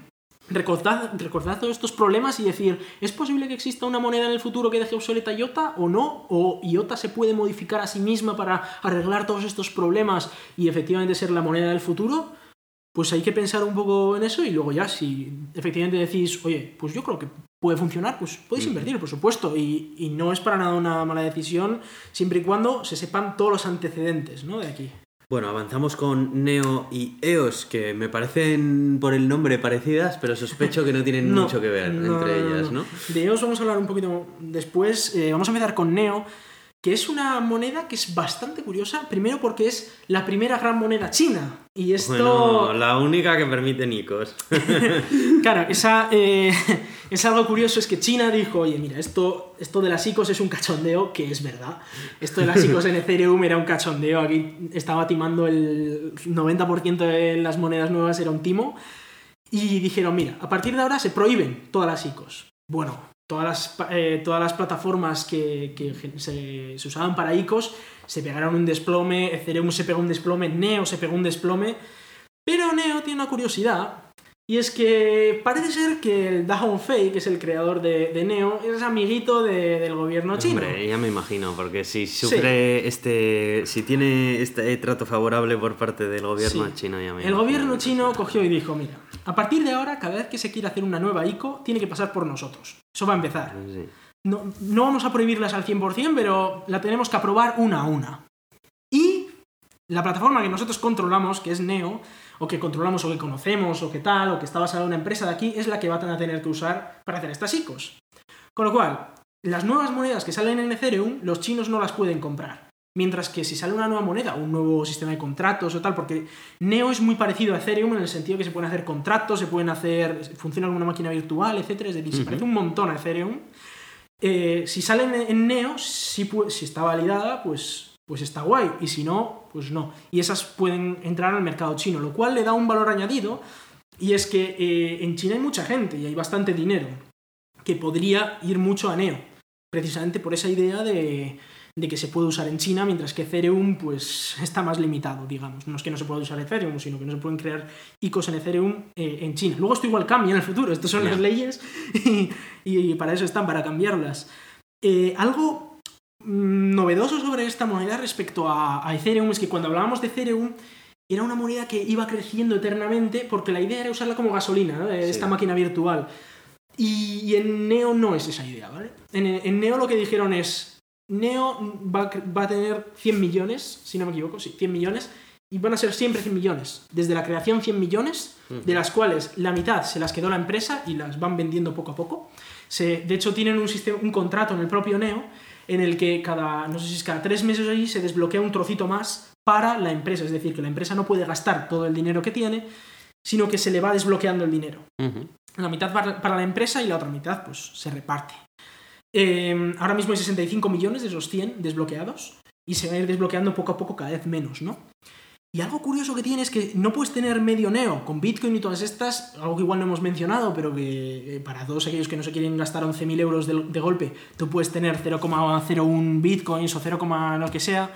En Neo no, en Neo puedes tener o un Neo, o dos Neos, o tres Neos, pero no puedes tener uno y medio. Ah, ¿Por qué? Porque Neo funciona, de hecho antiguamente Neo se llamaba Unshares, funciona como una acción en una empresa. Tú no puedes tener media acción, aunque ahora hay algunos, algunas plataformas que te permiten hacer cosas de esas, pero porque se dividen, ¿no? Eh, en Neo o tienes una acción o no tienes una acción de, de la empresa o del funcionamiento. Y luego tiene otra moneda que es paralela a Neo, ujú. en la que, que se llama gas, para esa idea de la gasolina o lo que sea, ¿no? Que es la que se usa para pagar estas máquinas virtuales y estos contratos, ¿no? Y que funcione toda la red.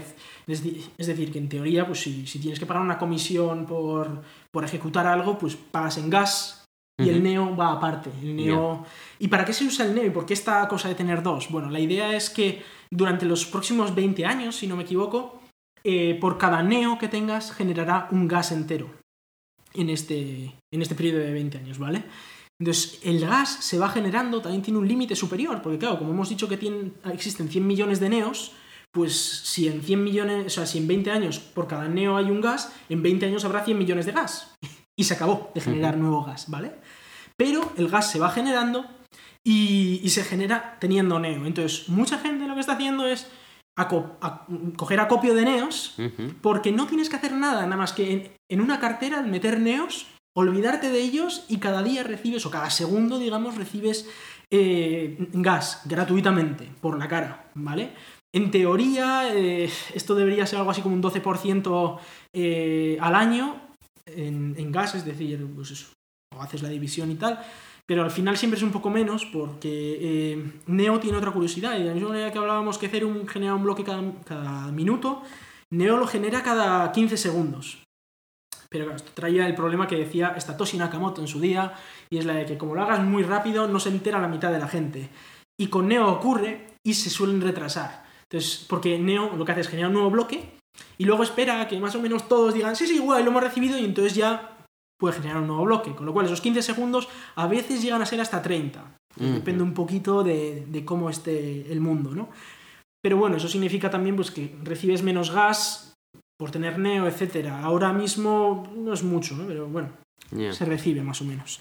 Era algo así como que si tenías 100 neos, ahora recibes un gas al, un gas al mes, me parece que es.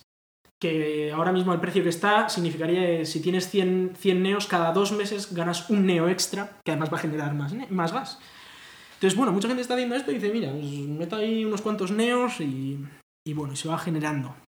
Eh, hemos hablado eso, de que la mitad del dinero va para los creadores, para seguir desarrollando la moneda. Y eh, luego está el, el- otra curiosidad, es que hablando de IOTA decíamos que no había transacciones. En Neo, por ahora, no hay comisión de transacción.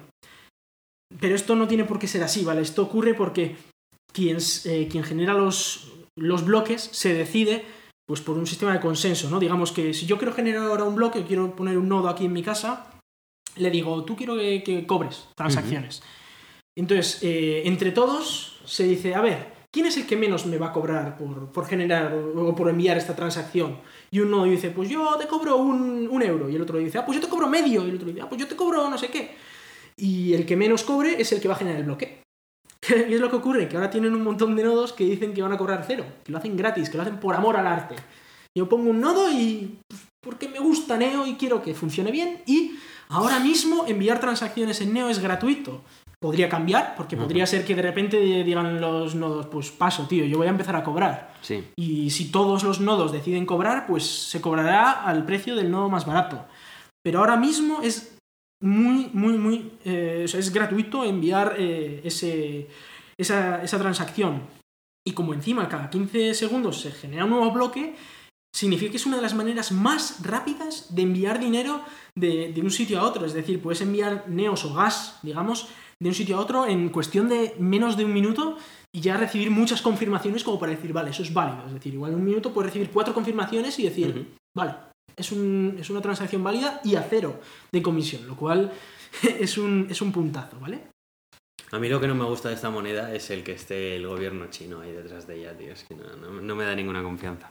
Ya, eh, por otra parte puedes pensar, ya que tiene todo el mercado chino por detrás, igual tiene mucho futuro. Sí, pero hombre, no sé. Y es que precisamente creo que todo el mercado de criptodivisas, precisamente una de las gracias que tiene es esa, que no, que no hay ningún ente público importante que pueda tener intereses ocultos eh, detrás de ellas. Pero, también bueno. piensa, piénsalo desde el punto de vista de que esto está descentralizado, con lo cual, aunque el gobierno eh, Ya. chino quisiera hacer algo, no Sí, puede bueno, físicamente, bueno. ¿vale? Tú puedes poner un nodo de Neo aquí. Bueno, pero ya el simple y- hecho de no permitir o hacer filtro de las ICOs y demás ya Hmm. de alguna manera está afectando también a... Sí, pero bueno, eso lo pueden hacer otros gobiernos también, ¿eh? Es decir, eh, China no es que diga no se Sí, pueden pero hacer China icos- es muy grande. eh, Sí, sí, pero- no, pero lo que me refiero es que China no es que digan no se pueden hacer icos en Neo. Tú puedes hacer la ico en Neo, solo que si vives en China te va a caer un multón. O sea, si te pillan que tú has creado una ico en Neo Sí, bueno, vives que en es China, lo mismo te vas que a prohibirlo, vaya, básicamente. Sí, sí, claro, efectivamente, pero me refiero que, bueno, siempre en Neo se podrían hacer también icos de fuera de China y lo que Ya. es que los chinos no las podrían comprar, etcétera. o- sí. Bueno, y vamos a, vamos a pasar a EOS, hablamos un poco de las carteras y... Sí, sí, porque luego es verdad que hay muchísimas monedas. No hemos hablado de Ripple, por ejemplo, No, que, no, no, que sirve si para no hacer tendríamos que transacciones estar de otras aquí monedas. muchas horas. Vamos a Sí, llegar sí. a las dos horas ya, Sí, los- te digo. me, me sea, imagino que sí, sí. Pues sí, vamos a hablar de EOS, que esta es una moneda que parece que tiene mucho futuro, pero también hay algunas cosas un poco oscuras en ella que, que bueno, puede alguno, a más de uno, echar para atrás. Entonces, bueno, es una moneda que todavía no ha salido, lo cual eh, es un poco raro, ¿no? Eh, sale en junio de 2018 y, y va a tener eh, mil millones de, de monedas en total, ¿vale? Eh, eso es muchísimo, es decir, que la moneda no valdrá tanto como otras que tienen 21 millones, pero eso ya es cuestión de quien lo, quien lo crea, al final da un poco igual, ¿no? Está ahora mismo en ese proceso de, de ICO, de, de sacar la moneda y que tú puedas comprar eh, esa, esa moneda. ICOs que, por cierto, son, están prohibidas en Estados Unidos, así que los estadounidenses tampoco pueden participar en ellas. Eh, como curiosidad, se generan cada 23 horas 2 millones de esta moneda y, y se reparten entre aquellos que ya han enviado Ethereum a una dirección. Entonces, pues si tú quieres ahora comprar EOS, por ejemplo, envías dinero a una dirección y al final de las 23 horas se reparten 2 millones de, de EOS entre el Ethereum que se haya enviado. Entonces, pues si nadie envía Ethereum y tú envías uno de Ethereum, pues los 2 millones van para ti. Pero no ocurre, claro. Hay muchos scripts automatizados que cuando llega la hora de que acaba, dicen, uy, el precio ahora es menor que el precio de- del intercambio que hay en, los- en las plataformas de intercambio y meten más EOS y reciben ellos un poco más barato.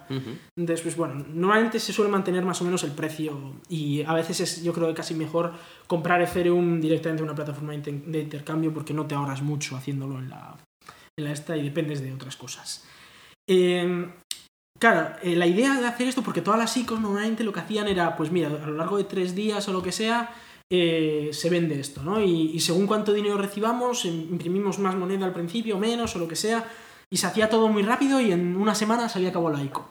Esto decían los de EOS que no era justo por aquellos que no se enteraban de la fiesta y que llegaban tarde. Y llegas una semana más tarde y dices, uy, va, me acabo de perder la ICO y me molaba esta moneda, ¿no? Sí.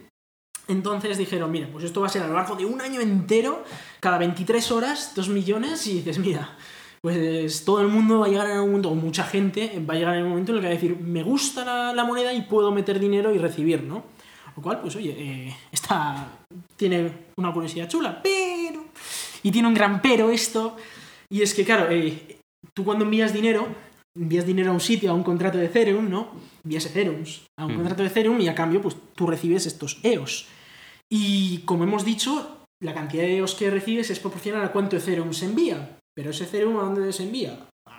A la empresa esta, ¿no? A Block One. Y esta, esta empresa luego usa ese dinero, en teoría, ese Ethereum, pues para financiarse, ¿no? Y para Ujú. contratar desarrolladores, etcétera, para mejorarla y pa- para sacarla en junio, efectivamente, ¿no? Y algunos lo que están diciendo es que cogen ese Ethereum y lo vuelven a enviar al contrato de, de, la, de la ICO. ¿Qué es lo que ocurre con esto? Que claro, eh, si yo qué sé, si, se, si son 2 millones, ¿no? Por cada 23 horas, si tú envías 2 millones de Ethereum, pues te van a dar un EOS por cada Ethereum. Con lo cual el precio del EOS sería el mismo que el de Ethereum, que ahora creo que son 300 o 400 euros, ¿vale? Entonces, si envías más eh, EOS, o sea, más Ethereum al contrato de EOS, pues si por ejemplo envías 4 millones de Ethereum, te van a dar medio EOS por cada Ethereum, con lo cual el precio de EOS es el doble. Con lo cual, cuanto más Ethereum reciba en esas 23 horas el, el contrato, Sí. el precio de EOS será más alto. Ajá. Esto tiene una idea muy chula por detrás y es la de si el contrato que recibe ese Ethereum lo vuelve a mandar al contrato de, de EOS, el precio sube artificialmente. Sí. Porque no hay nada que prohíba que ese Ethereum que está recibiendo la empresa lo reenvíe al contrato. Y eh, no solo eso, sino que encima han hecho ciertas estadísticas y parece que hay una única entidad que está adquiriendo el 40% de todos los EOS que se están generando. Uy. Suena mal. Uy. Eh, no digo que esto esté ocurriendo, o sea, que sea así, es posible que haya alguien súper rico que está mandando ahí sus Ethereums y que quiere ganar esto, o, o plataformas de intercambio que digan queremos tener un stock de EOS para poder hacerlo. Pero existe esta posibilidad. Eh, es verdad que ha dicho Block One que van a auditar todo este proceso antes de que salga la moneda, es decir, pues allá por, por mayo o lo que sea, saldrá un- una auditoría diciendo esto es lo que ha pasado con estos Ethereum, se han ido a este lado, al Ujú. otro, ¿vale? Pero ahora mismo la gente está un poco acojonada porque dice, ya, es que estos igual están inflando el precio por la cara, ¿no? Artificialmente. Y igual de los 2.000 Ethereum que llegan cada 23 horas, igual son todos o la mitad de, de esta gente, ¿no? Y, los demás estamos aquí metiendo nuestro poquito, pero se- se- solo estamos haciendo que su riqueza aumente, aumente, aumente. Porque claro, cuando tú, si ellos, por ejemplo, se enviaran los Ethereums a sí mismos, no pierden esos Ethereums y a cambio encima ganan con lo cual es de risa. O sea, sería, sería un negocio redondo. Aquí es donde hay que hablar también un poco de- del pasado de esta gente. O sea, no es que hayan aparecido así de la nada, ¿vale? Es el creador de todo esto es Dan Larimer, que es un, un crack de- del blockchain. De hecho, eh, se ganó una bonita frase por parte de Satoshi Nakamoto en su día, cuando Satoshi Nakamoto todavía escribía en los foros, que le dijo, mira tío, si no entiendes esto, muy bien, pero paso a explicártelo. Básicamente. Eh, porque decía, decía Dan Larimer que esto de los 10 minutos por bloque era de risa, era de, en serio, ¿quién va a estar esperando 10 minutos a esto? Y Satoshi le dijo, tío, paso a explicarte lo que pareces mongolo. Pero pero tenía su parte de razón, como hemos hablado, ¿no? Eh, lo de los 10 minutos se hace eterno, sobre todo cuando está muy congestionada la red, encima las comisiones, etc. Y Dan Larimer creó, creó dos proyectos, ha creado ya dos proyectos de criptomoneda de blockchain que a día de hoy son las que más transacciones reciben por segundo. Y están recibiendo miles de transacciones por segundo y sin que la red se, se vea con ninguna problemática. Es decir, que están llegando al nivel de transacciones de, de Visa y todavía parece que tienen espacio de sobra. Es decir, que es una de- son dos sistemas de blockchain espectaculares, porque lo que ha creado anteriormente. Uno es una plataforma de una red social, digamos, en la que tú escribes un, un artículo y la gente te puede hacer micropagos de un céntimo, cinco céntimos y pues al final recibes algo de dinero si a la gente le gusta, etcétera, ¿no? Y la otra es una plataforma de intercambio que también funciona descentralizada, porque esta red social funciona descentralizada, es decir, cuando tú escribes un blog, ese blog no se mete en un servidor, sino que se distribuye ese, ese post por decenas de nodos y, todo eso genera una página web en la que se pueden consultar a otra gente, lo cual es algo muy chulo. En el caso de, en el caso de la plataforma de intercambio, em, conocemos muchas plataformas de intercambio, de hecho vamos a hablar luego de alguna, de Bitstamp y tal, que, que es un servidor o varios servidores, pero bueno, que es de un, propiedad de alguien y que tú ahí mandas tu dinero, haces transacciones, etcétera, pero está centralizado. es-. Y esta no, esta está descentralizada, es una plataforma que está ahí entre todos estos nodos y que entre ellos se verifican esas compraventas de, de moneda. El problema de esto, volvemos a la latencia. Claro, si cada vez que yo quiero comprar un Bitcoin, esto me tarda 10 minutos en confirmarme. No, no puede funcionar así un sistema de intercambio de moneda, ¿vale? Entonces, hace transacciones extremadamente, o sea, bloques ex- extremadamente cortos en el tiempo, cada dos segundos y medio. Dos segundos y medio. Y estamos hablando de que Neo tenía problemas para hacerlos cada 15 Eso segundos. estaba pensando, sí. ¿Cómo funciona esto? ¿Qué, qué leches está pasando aquí detrás? ¿Por qué estos son capaces de poner de acuerdo a todo el mundo en dos segundos y medio y Neo, que es la otra que lo hace más rápido, en 15 segundos lo pasa muy mal? Pues porque estos centralizan un poco este proceso. Ah, vale. Entonces, hay menos gente o menos generadores de bloques y en EOS ya lo han llevado a otro nivel porque quieren hacerlo cada medio segundo. Y, voy a explicar la parte de EOS para explicar que explica lo otro, porque en EOS es como una actualización de esas. De hecho, EOS es capaz de, de correr BitShares en un contrato y, y es capaz de correr eh, el otro, el. la. ¿Cómo se llamaba? La tengo por aquí. Stemit en el otro contrato. Y es capaz de incluso correr Bitcoin en otro contrato, Ethereum en otro contrato, porque esto también es una super máquina virtual, ¿vale? Pero para hacer esto funcionar, lo que ocurre es que cada cierto tiempo, no sé exactamente cada cuánto tiempo, pero cada ciertos minutos, puede que sea cada 10 como, como Bitcoin, no- creo que no lo han aclarado, eh, se eligen a 21 máquinas que van a producir los siguientes bloques, ¿vale? Y se eligen a 21. ¿Cómo se eligen? Pues votando. Y ahora voy a explicar qué es lo que hace que se elija una máquina u otra. Pero se eligen 21, 21 máquinas y entre esas 21 se reparten un poco el trabajo. Y dicen, bueno, pues los próximos 15 segundos vas a generar tú, los próximos 15 segundos tú, tú, tú, tú, tú. Y como son 21, entre todos deciden, vale, todos los que hemos generado, todos los bloques que hemos generado estos minutos son correctos. Y si más de la mitad dicen que son correctos, ya está, está bien. Si no, pues uff, ha fallado y hay que tirar otra vez de- del, del lío. Y son 21 pues para que sea impar, ¿no? Para que no sean 20 y haya un momento que digan, pues 10 dicen que sí, 10 dicen que no. Siempre va a haber consenso en el sentido de si, si esto funciona o no. También es verdad que puede ocurrir que si uno de los, pro- de los generadores de bloques ha quedado dormido o se ha desconectado de internet o lo que sea, pues algunos bloques no se generen. Pero no es tan problemático porque dices, bueno, pues esperas esos 10 segundos y ya se generan nuevos, entonces, bueno, pues no pasa nada, ¿no?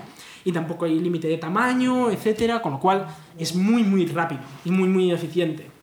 Entonces, eh, ¿cómo se decide quién, quién es el que. quiénes son esos 21, ¿no? Pues esos 21 se van a decidir por cuál es el que menos cobra. Pero esto es algo muy curioso que tiene EOS, y es que las transacciones son gratuitas también, como hemos dicho en los anteriores, pero claro, te estás pensando, a ver, esto, una máquina virtual brutal, que estamos hablando de que, o sea, para que os hagáis una idea, son, el- en la versión que van a sacar ahora en junio, son unas 200.000 transacciones por segundo, es decir, casi 150 veces lo que hace Visa, ¿vale? Sí.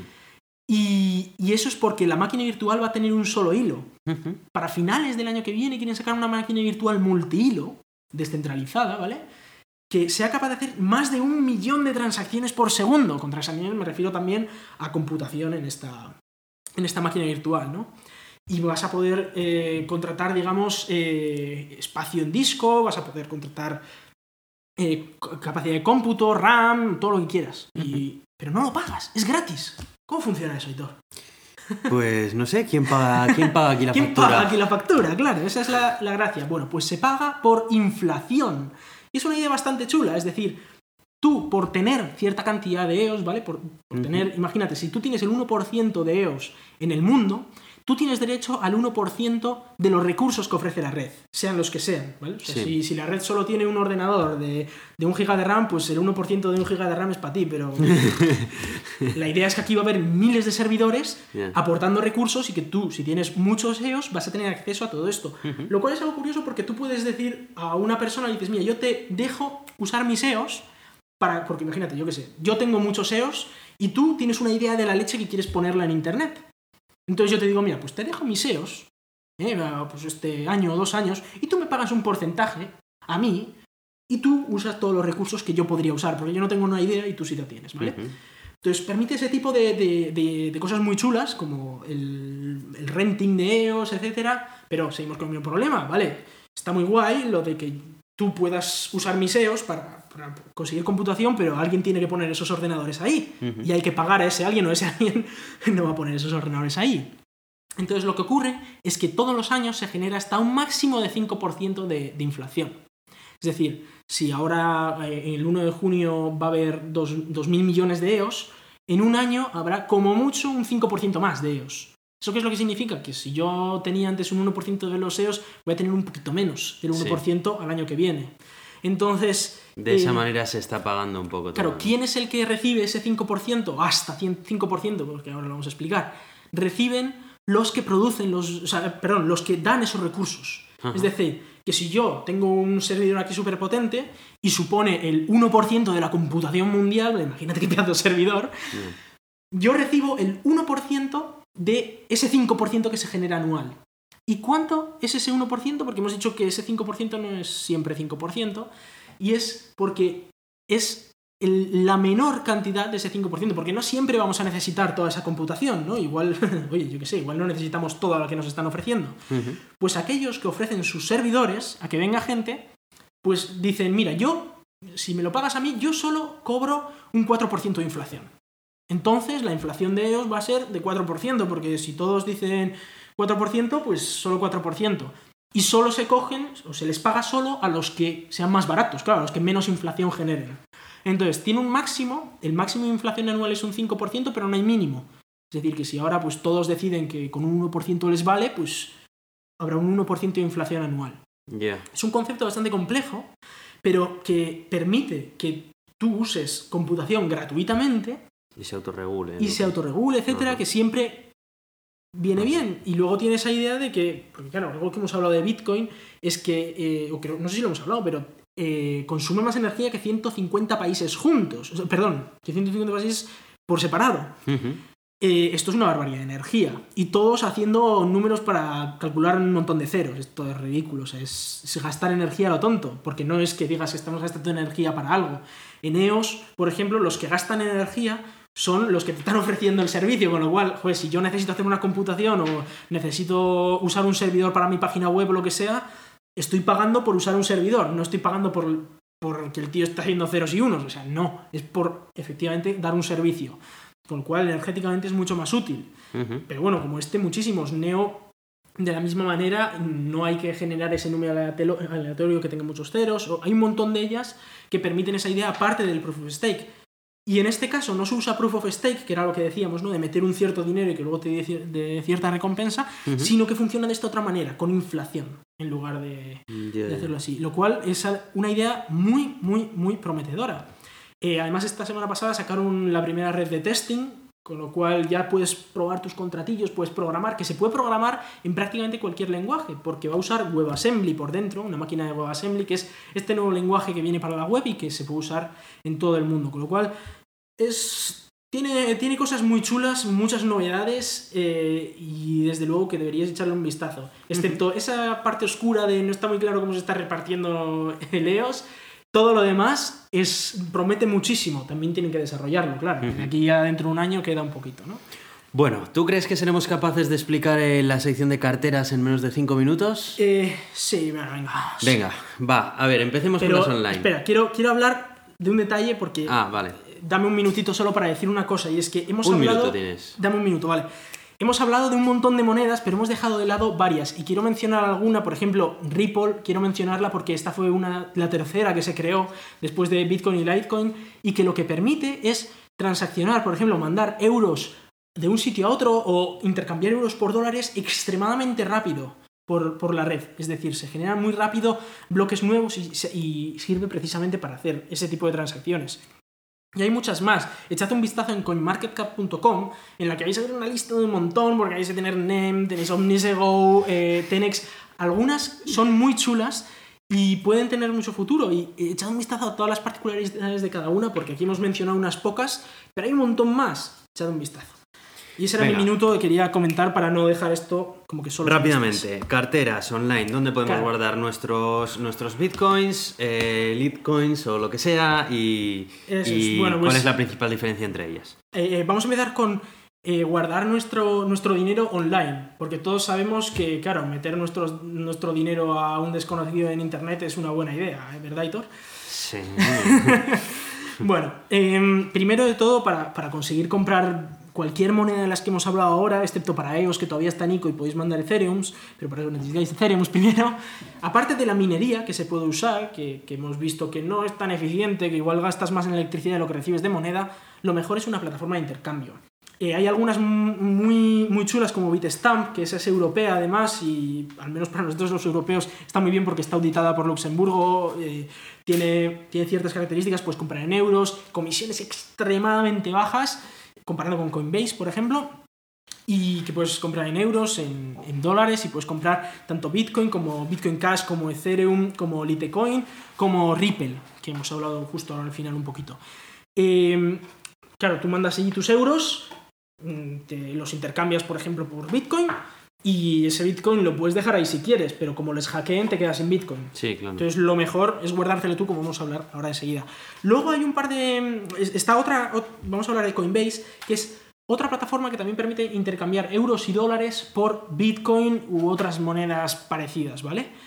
Eh, como curiosidad, cobran una barbaridad de comisiones, he probado yo alguna vez a usarla y, en fin, primero, el precio que aparece es mucho más alto que el que te puedes ver en, en Bitstamp. Es decir, en Bitstamp puedes comprar las bitcoins más caras de las que las puedes comprar en Coinbase, lo cual es algo bastante curioso. Mucho más baratas. Es decir, a esta hora es igual 600 euros, ¿eh? Ojo. Bueno, el caso es que, eh, suponiendo que, que haces todo, todo este rollo, eh, está en USA, es decir, que pues no está tan auditado por Europa, pero si estás en Estados Unidos probablemente tienes mm, más Una útil, es más sí. útil el Coinbase.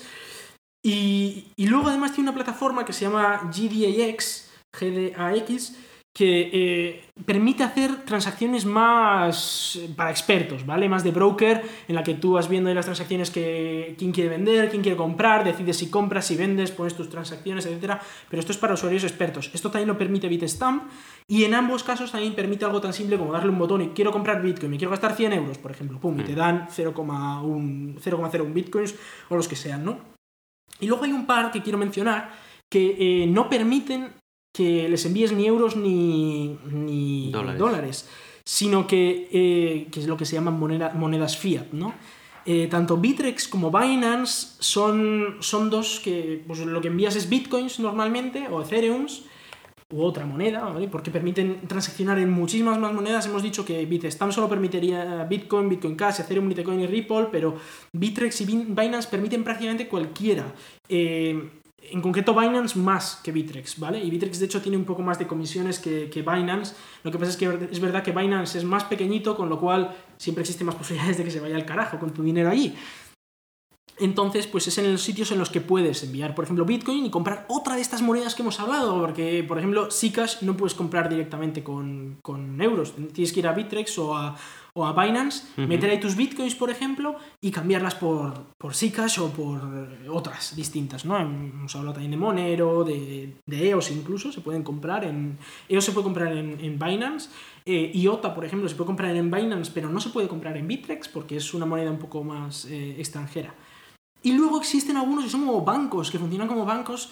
eh, en el caso, por ejemplo, de blockchain.info, eh, es una wallet, digamos, una cartera online en la que incluso esta te permite descargarte tus claves. Pero lo que te permite también es, si no quieres instalarte ningún programa en tu ordenador, es directamente te dan ellos una dirección y tú puedes enviar allí bitcoins y luego te, te puedes descargar la clave también, pero puedes usar blockchain.info para mandar bitcoins a otro sitio. Lo que pasa es que si les hackean tienen tus claves privadas. Con lo cual puedes perder tu dinero, porque aquí todo esto, para mandar dinero de un sitio a otro, lo que vale es la clave privada, porque tú eres el que tienes que firmar, digamos, con tu clave diciendo, este dinero que me han enviado a mí se lo quiero mandar a este otro, y tú lo firmas. Como te roben la clave con la que firmar, otro puede decir, sí, sí, yo firmo que, que este dinero viene para mí, ¿vale? Entonces hay que tener mucho cuidado con dónde dejamos nuestras claves privadas. Luego En- en el PC.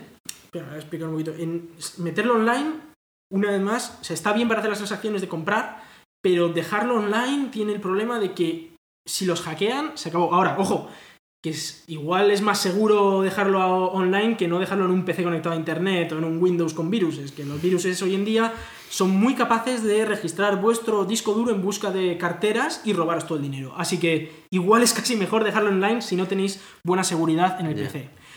Eh, quiero comentar un par de carteras en el PC. Bitcoin Core es la que es la cartera de Bitcoin, digamos, y es lo que se dice un nodo completo de Bitcoin.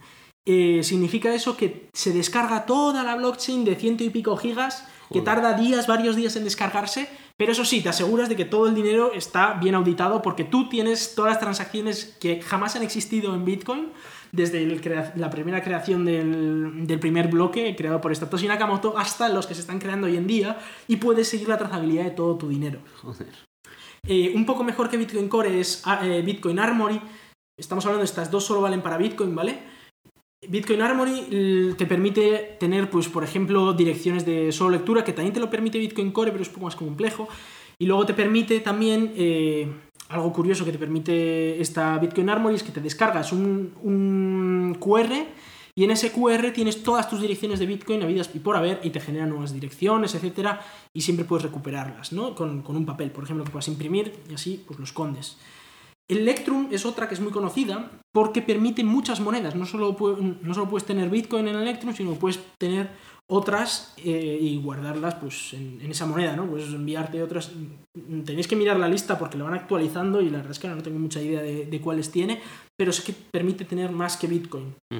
Entonces, pues bueno, pues tienes esa, te generas una cartera, te guardas esas palabras secretas que te va a dar y las guardas muy bien porque como alguien te las pille te van a robar todo el dinero y luego pues ahí ya puedes usar para, para- enviar y recibir dinero. Pero una vez más, si no tenéis mucha seguridad en el ordenador y si no está cifrado vuestro disco duro, no os lo aconsejo porque es inseguro y si por ejemplo un día por lo que sea os quedáis sin ordenador y tiráis el disco, las claves privadas están ahí y alguien os puede robar.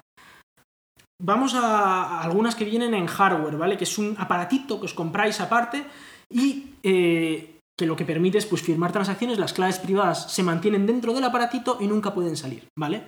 Esto es un poco teórico porque Trezor la cagó un poco, es una de las que vamos a hablar, y tenía una vulnerabilidad en la que permitía sacar las claves privadas del Trezor, lo cual es bastante grave.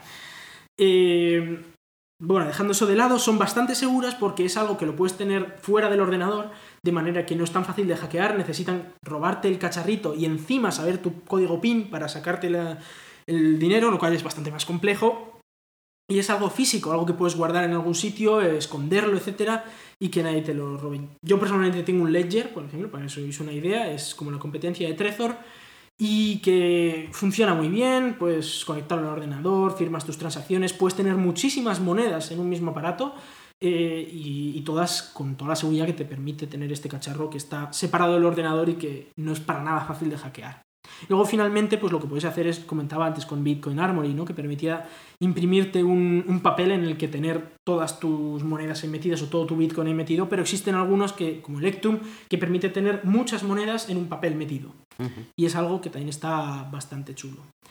Vamos a comentar una cosilla muy pequeña sobre eh, un nuevo servicio también que ha sacado Revolut, que es eh, una aplicación que aquí personalmente usamos muchísimo porque nos viene muy bien para eh, intercambiar monedas del sueldo que lo cobramos en francos suizos y que luego gastamos a veces en euros y así, pero que ahora han permitido eh, tener criptomonedas en, en Revolut, de manera que puedes comprar Bitcoin o Litecoin o Ethereum y venderlas luego, o guardarlas o lo que sea.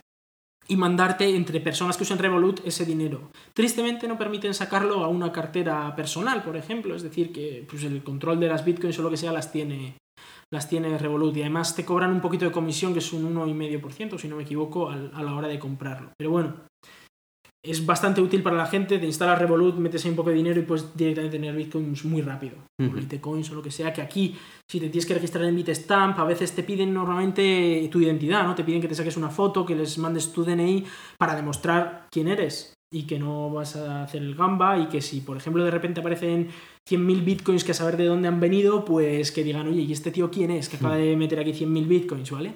Igual es que has robado 100.000 bitcoins y quieren saber quién es. Ya. Así que bueno, tiene ese tipo de cosas. Bueno, pues eh, creo que con esto llegamos al final del episodio, un episodio especial, completísimo, de muchísima Larguísimo. actualidad, larguísimo. De hecho, creo que es uno de los episodios más largos que no, hemos no, el hecho. más largo de la historia. De hecho, nos van a echar la bronca desde Euskadi Digital Sí, y les vamos igual a pedir que lo emitan en dos separados por su radio. bueno. Entonces, bueno, esperemos que os haya gustado, que hayamos arrojado bastante luz sobre este tema tan complejo como son las criptomonedas, en lo que hay muchísimo por detrás, eh, que simplemente comprar y vender y sacarte unos euros, y que de una manera o de otra eh, va a ser el futuro eh, a Sí, día sí. de hoy. Ya sea, ya sea por, puede que no sustituya el dinero, el dinero fiat, pero de alguna manera va a afectar a- al mercado y, Sí, y o- y bueno, y es probable que si alguna llega a sustituir al dinero no sea alguna de las que existen a día de hoy, que sea una nueva que todavía no se ha creado. Es. O puede ser también que ocurra como hoy en día, que existen dólares y euros, o puede que haya muchas monedas que sean útiles en el futuro, criptomonedas todas, pero que, que se intercambien entre ellos. ¿no? Bueno, pues sin más dilación eh, vamos a despedirnos y Sí, hasta la semana que viene. Eh, vamos a recordar los métodos de, de contacto y donde nos podéis escuchar. En Euska Digital los jueves a las 7 de la tarde y repetición el domingo a la misma hora. También salimos en Radio Podcastellano. Pertenecemos a la comunidad de ciencia creativa Escenio, que a su vez pertenece a la Cátedra de Cultura Científica de la Universidad del País Vasco. Nos podéis escribir cualquier mensaje de eh, comentarios, dudas o aclaraciones a elgatodeturin.gmail.com Contactarnos en Twitter en arroba el de Turín y también tenemos página en Facebook y nos podéis poner vuestra valoración en iTunes y en iVoox. Yo soy Aitor, arroba cronosnhz en Twitter. Y yo soy Iván arroba Racican en Twitter. Y un- una cosilla más, y es que si alguno se ha quedado con alguna duda de esto, que nos escriba y que supuesto. vamos a intentar solucionar todas las dudas que, que pueda tener la gente, y para eso nos lo hemos currado un poco. Por supuesto. Pues nada, hasta la semana que viene o la siguiente. o- ya veremos. Bueno, cuando podamos. hasta el siguiente episodio.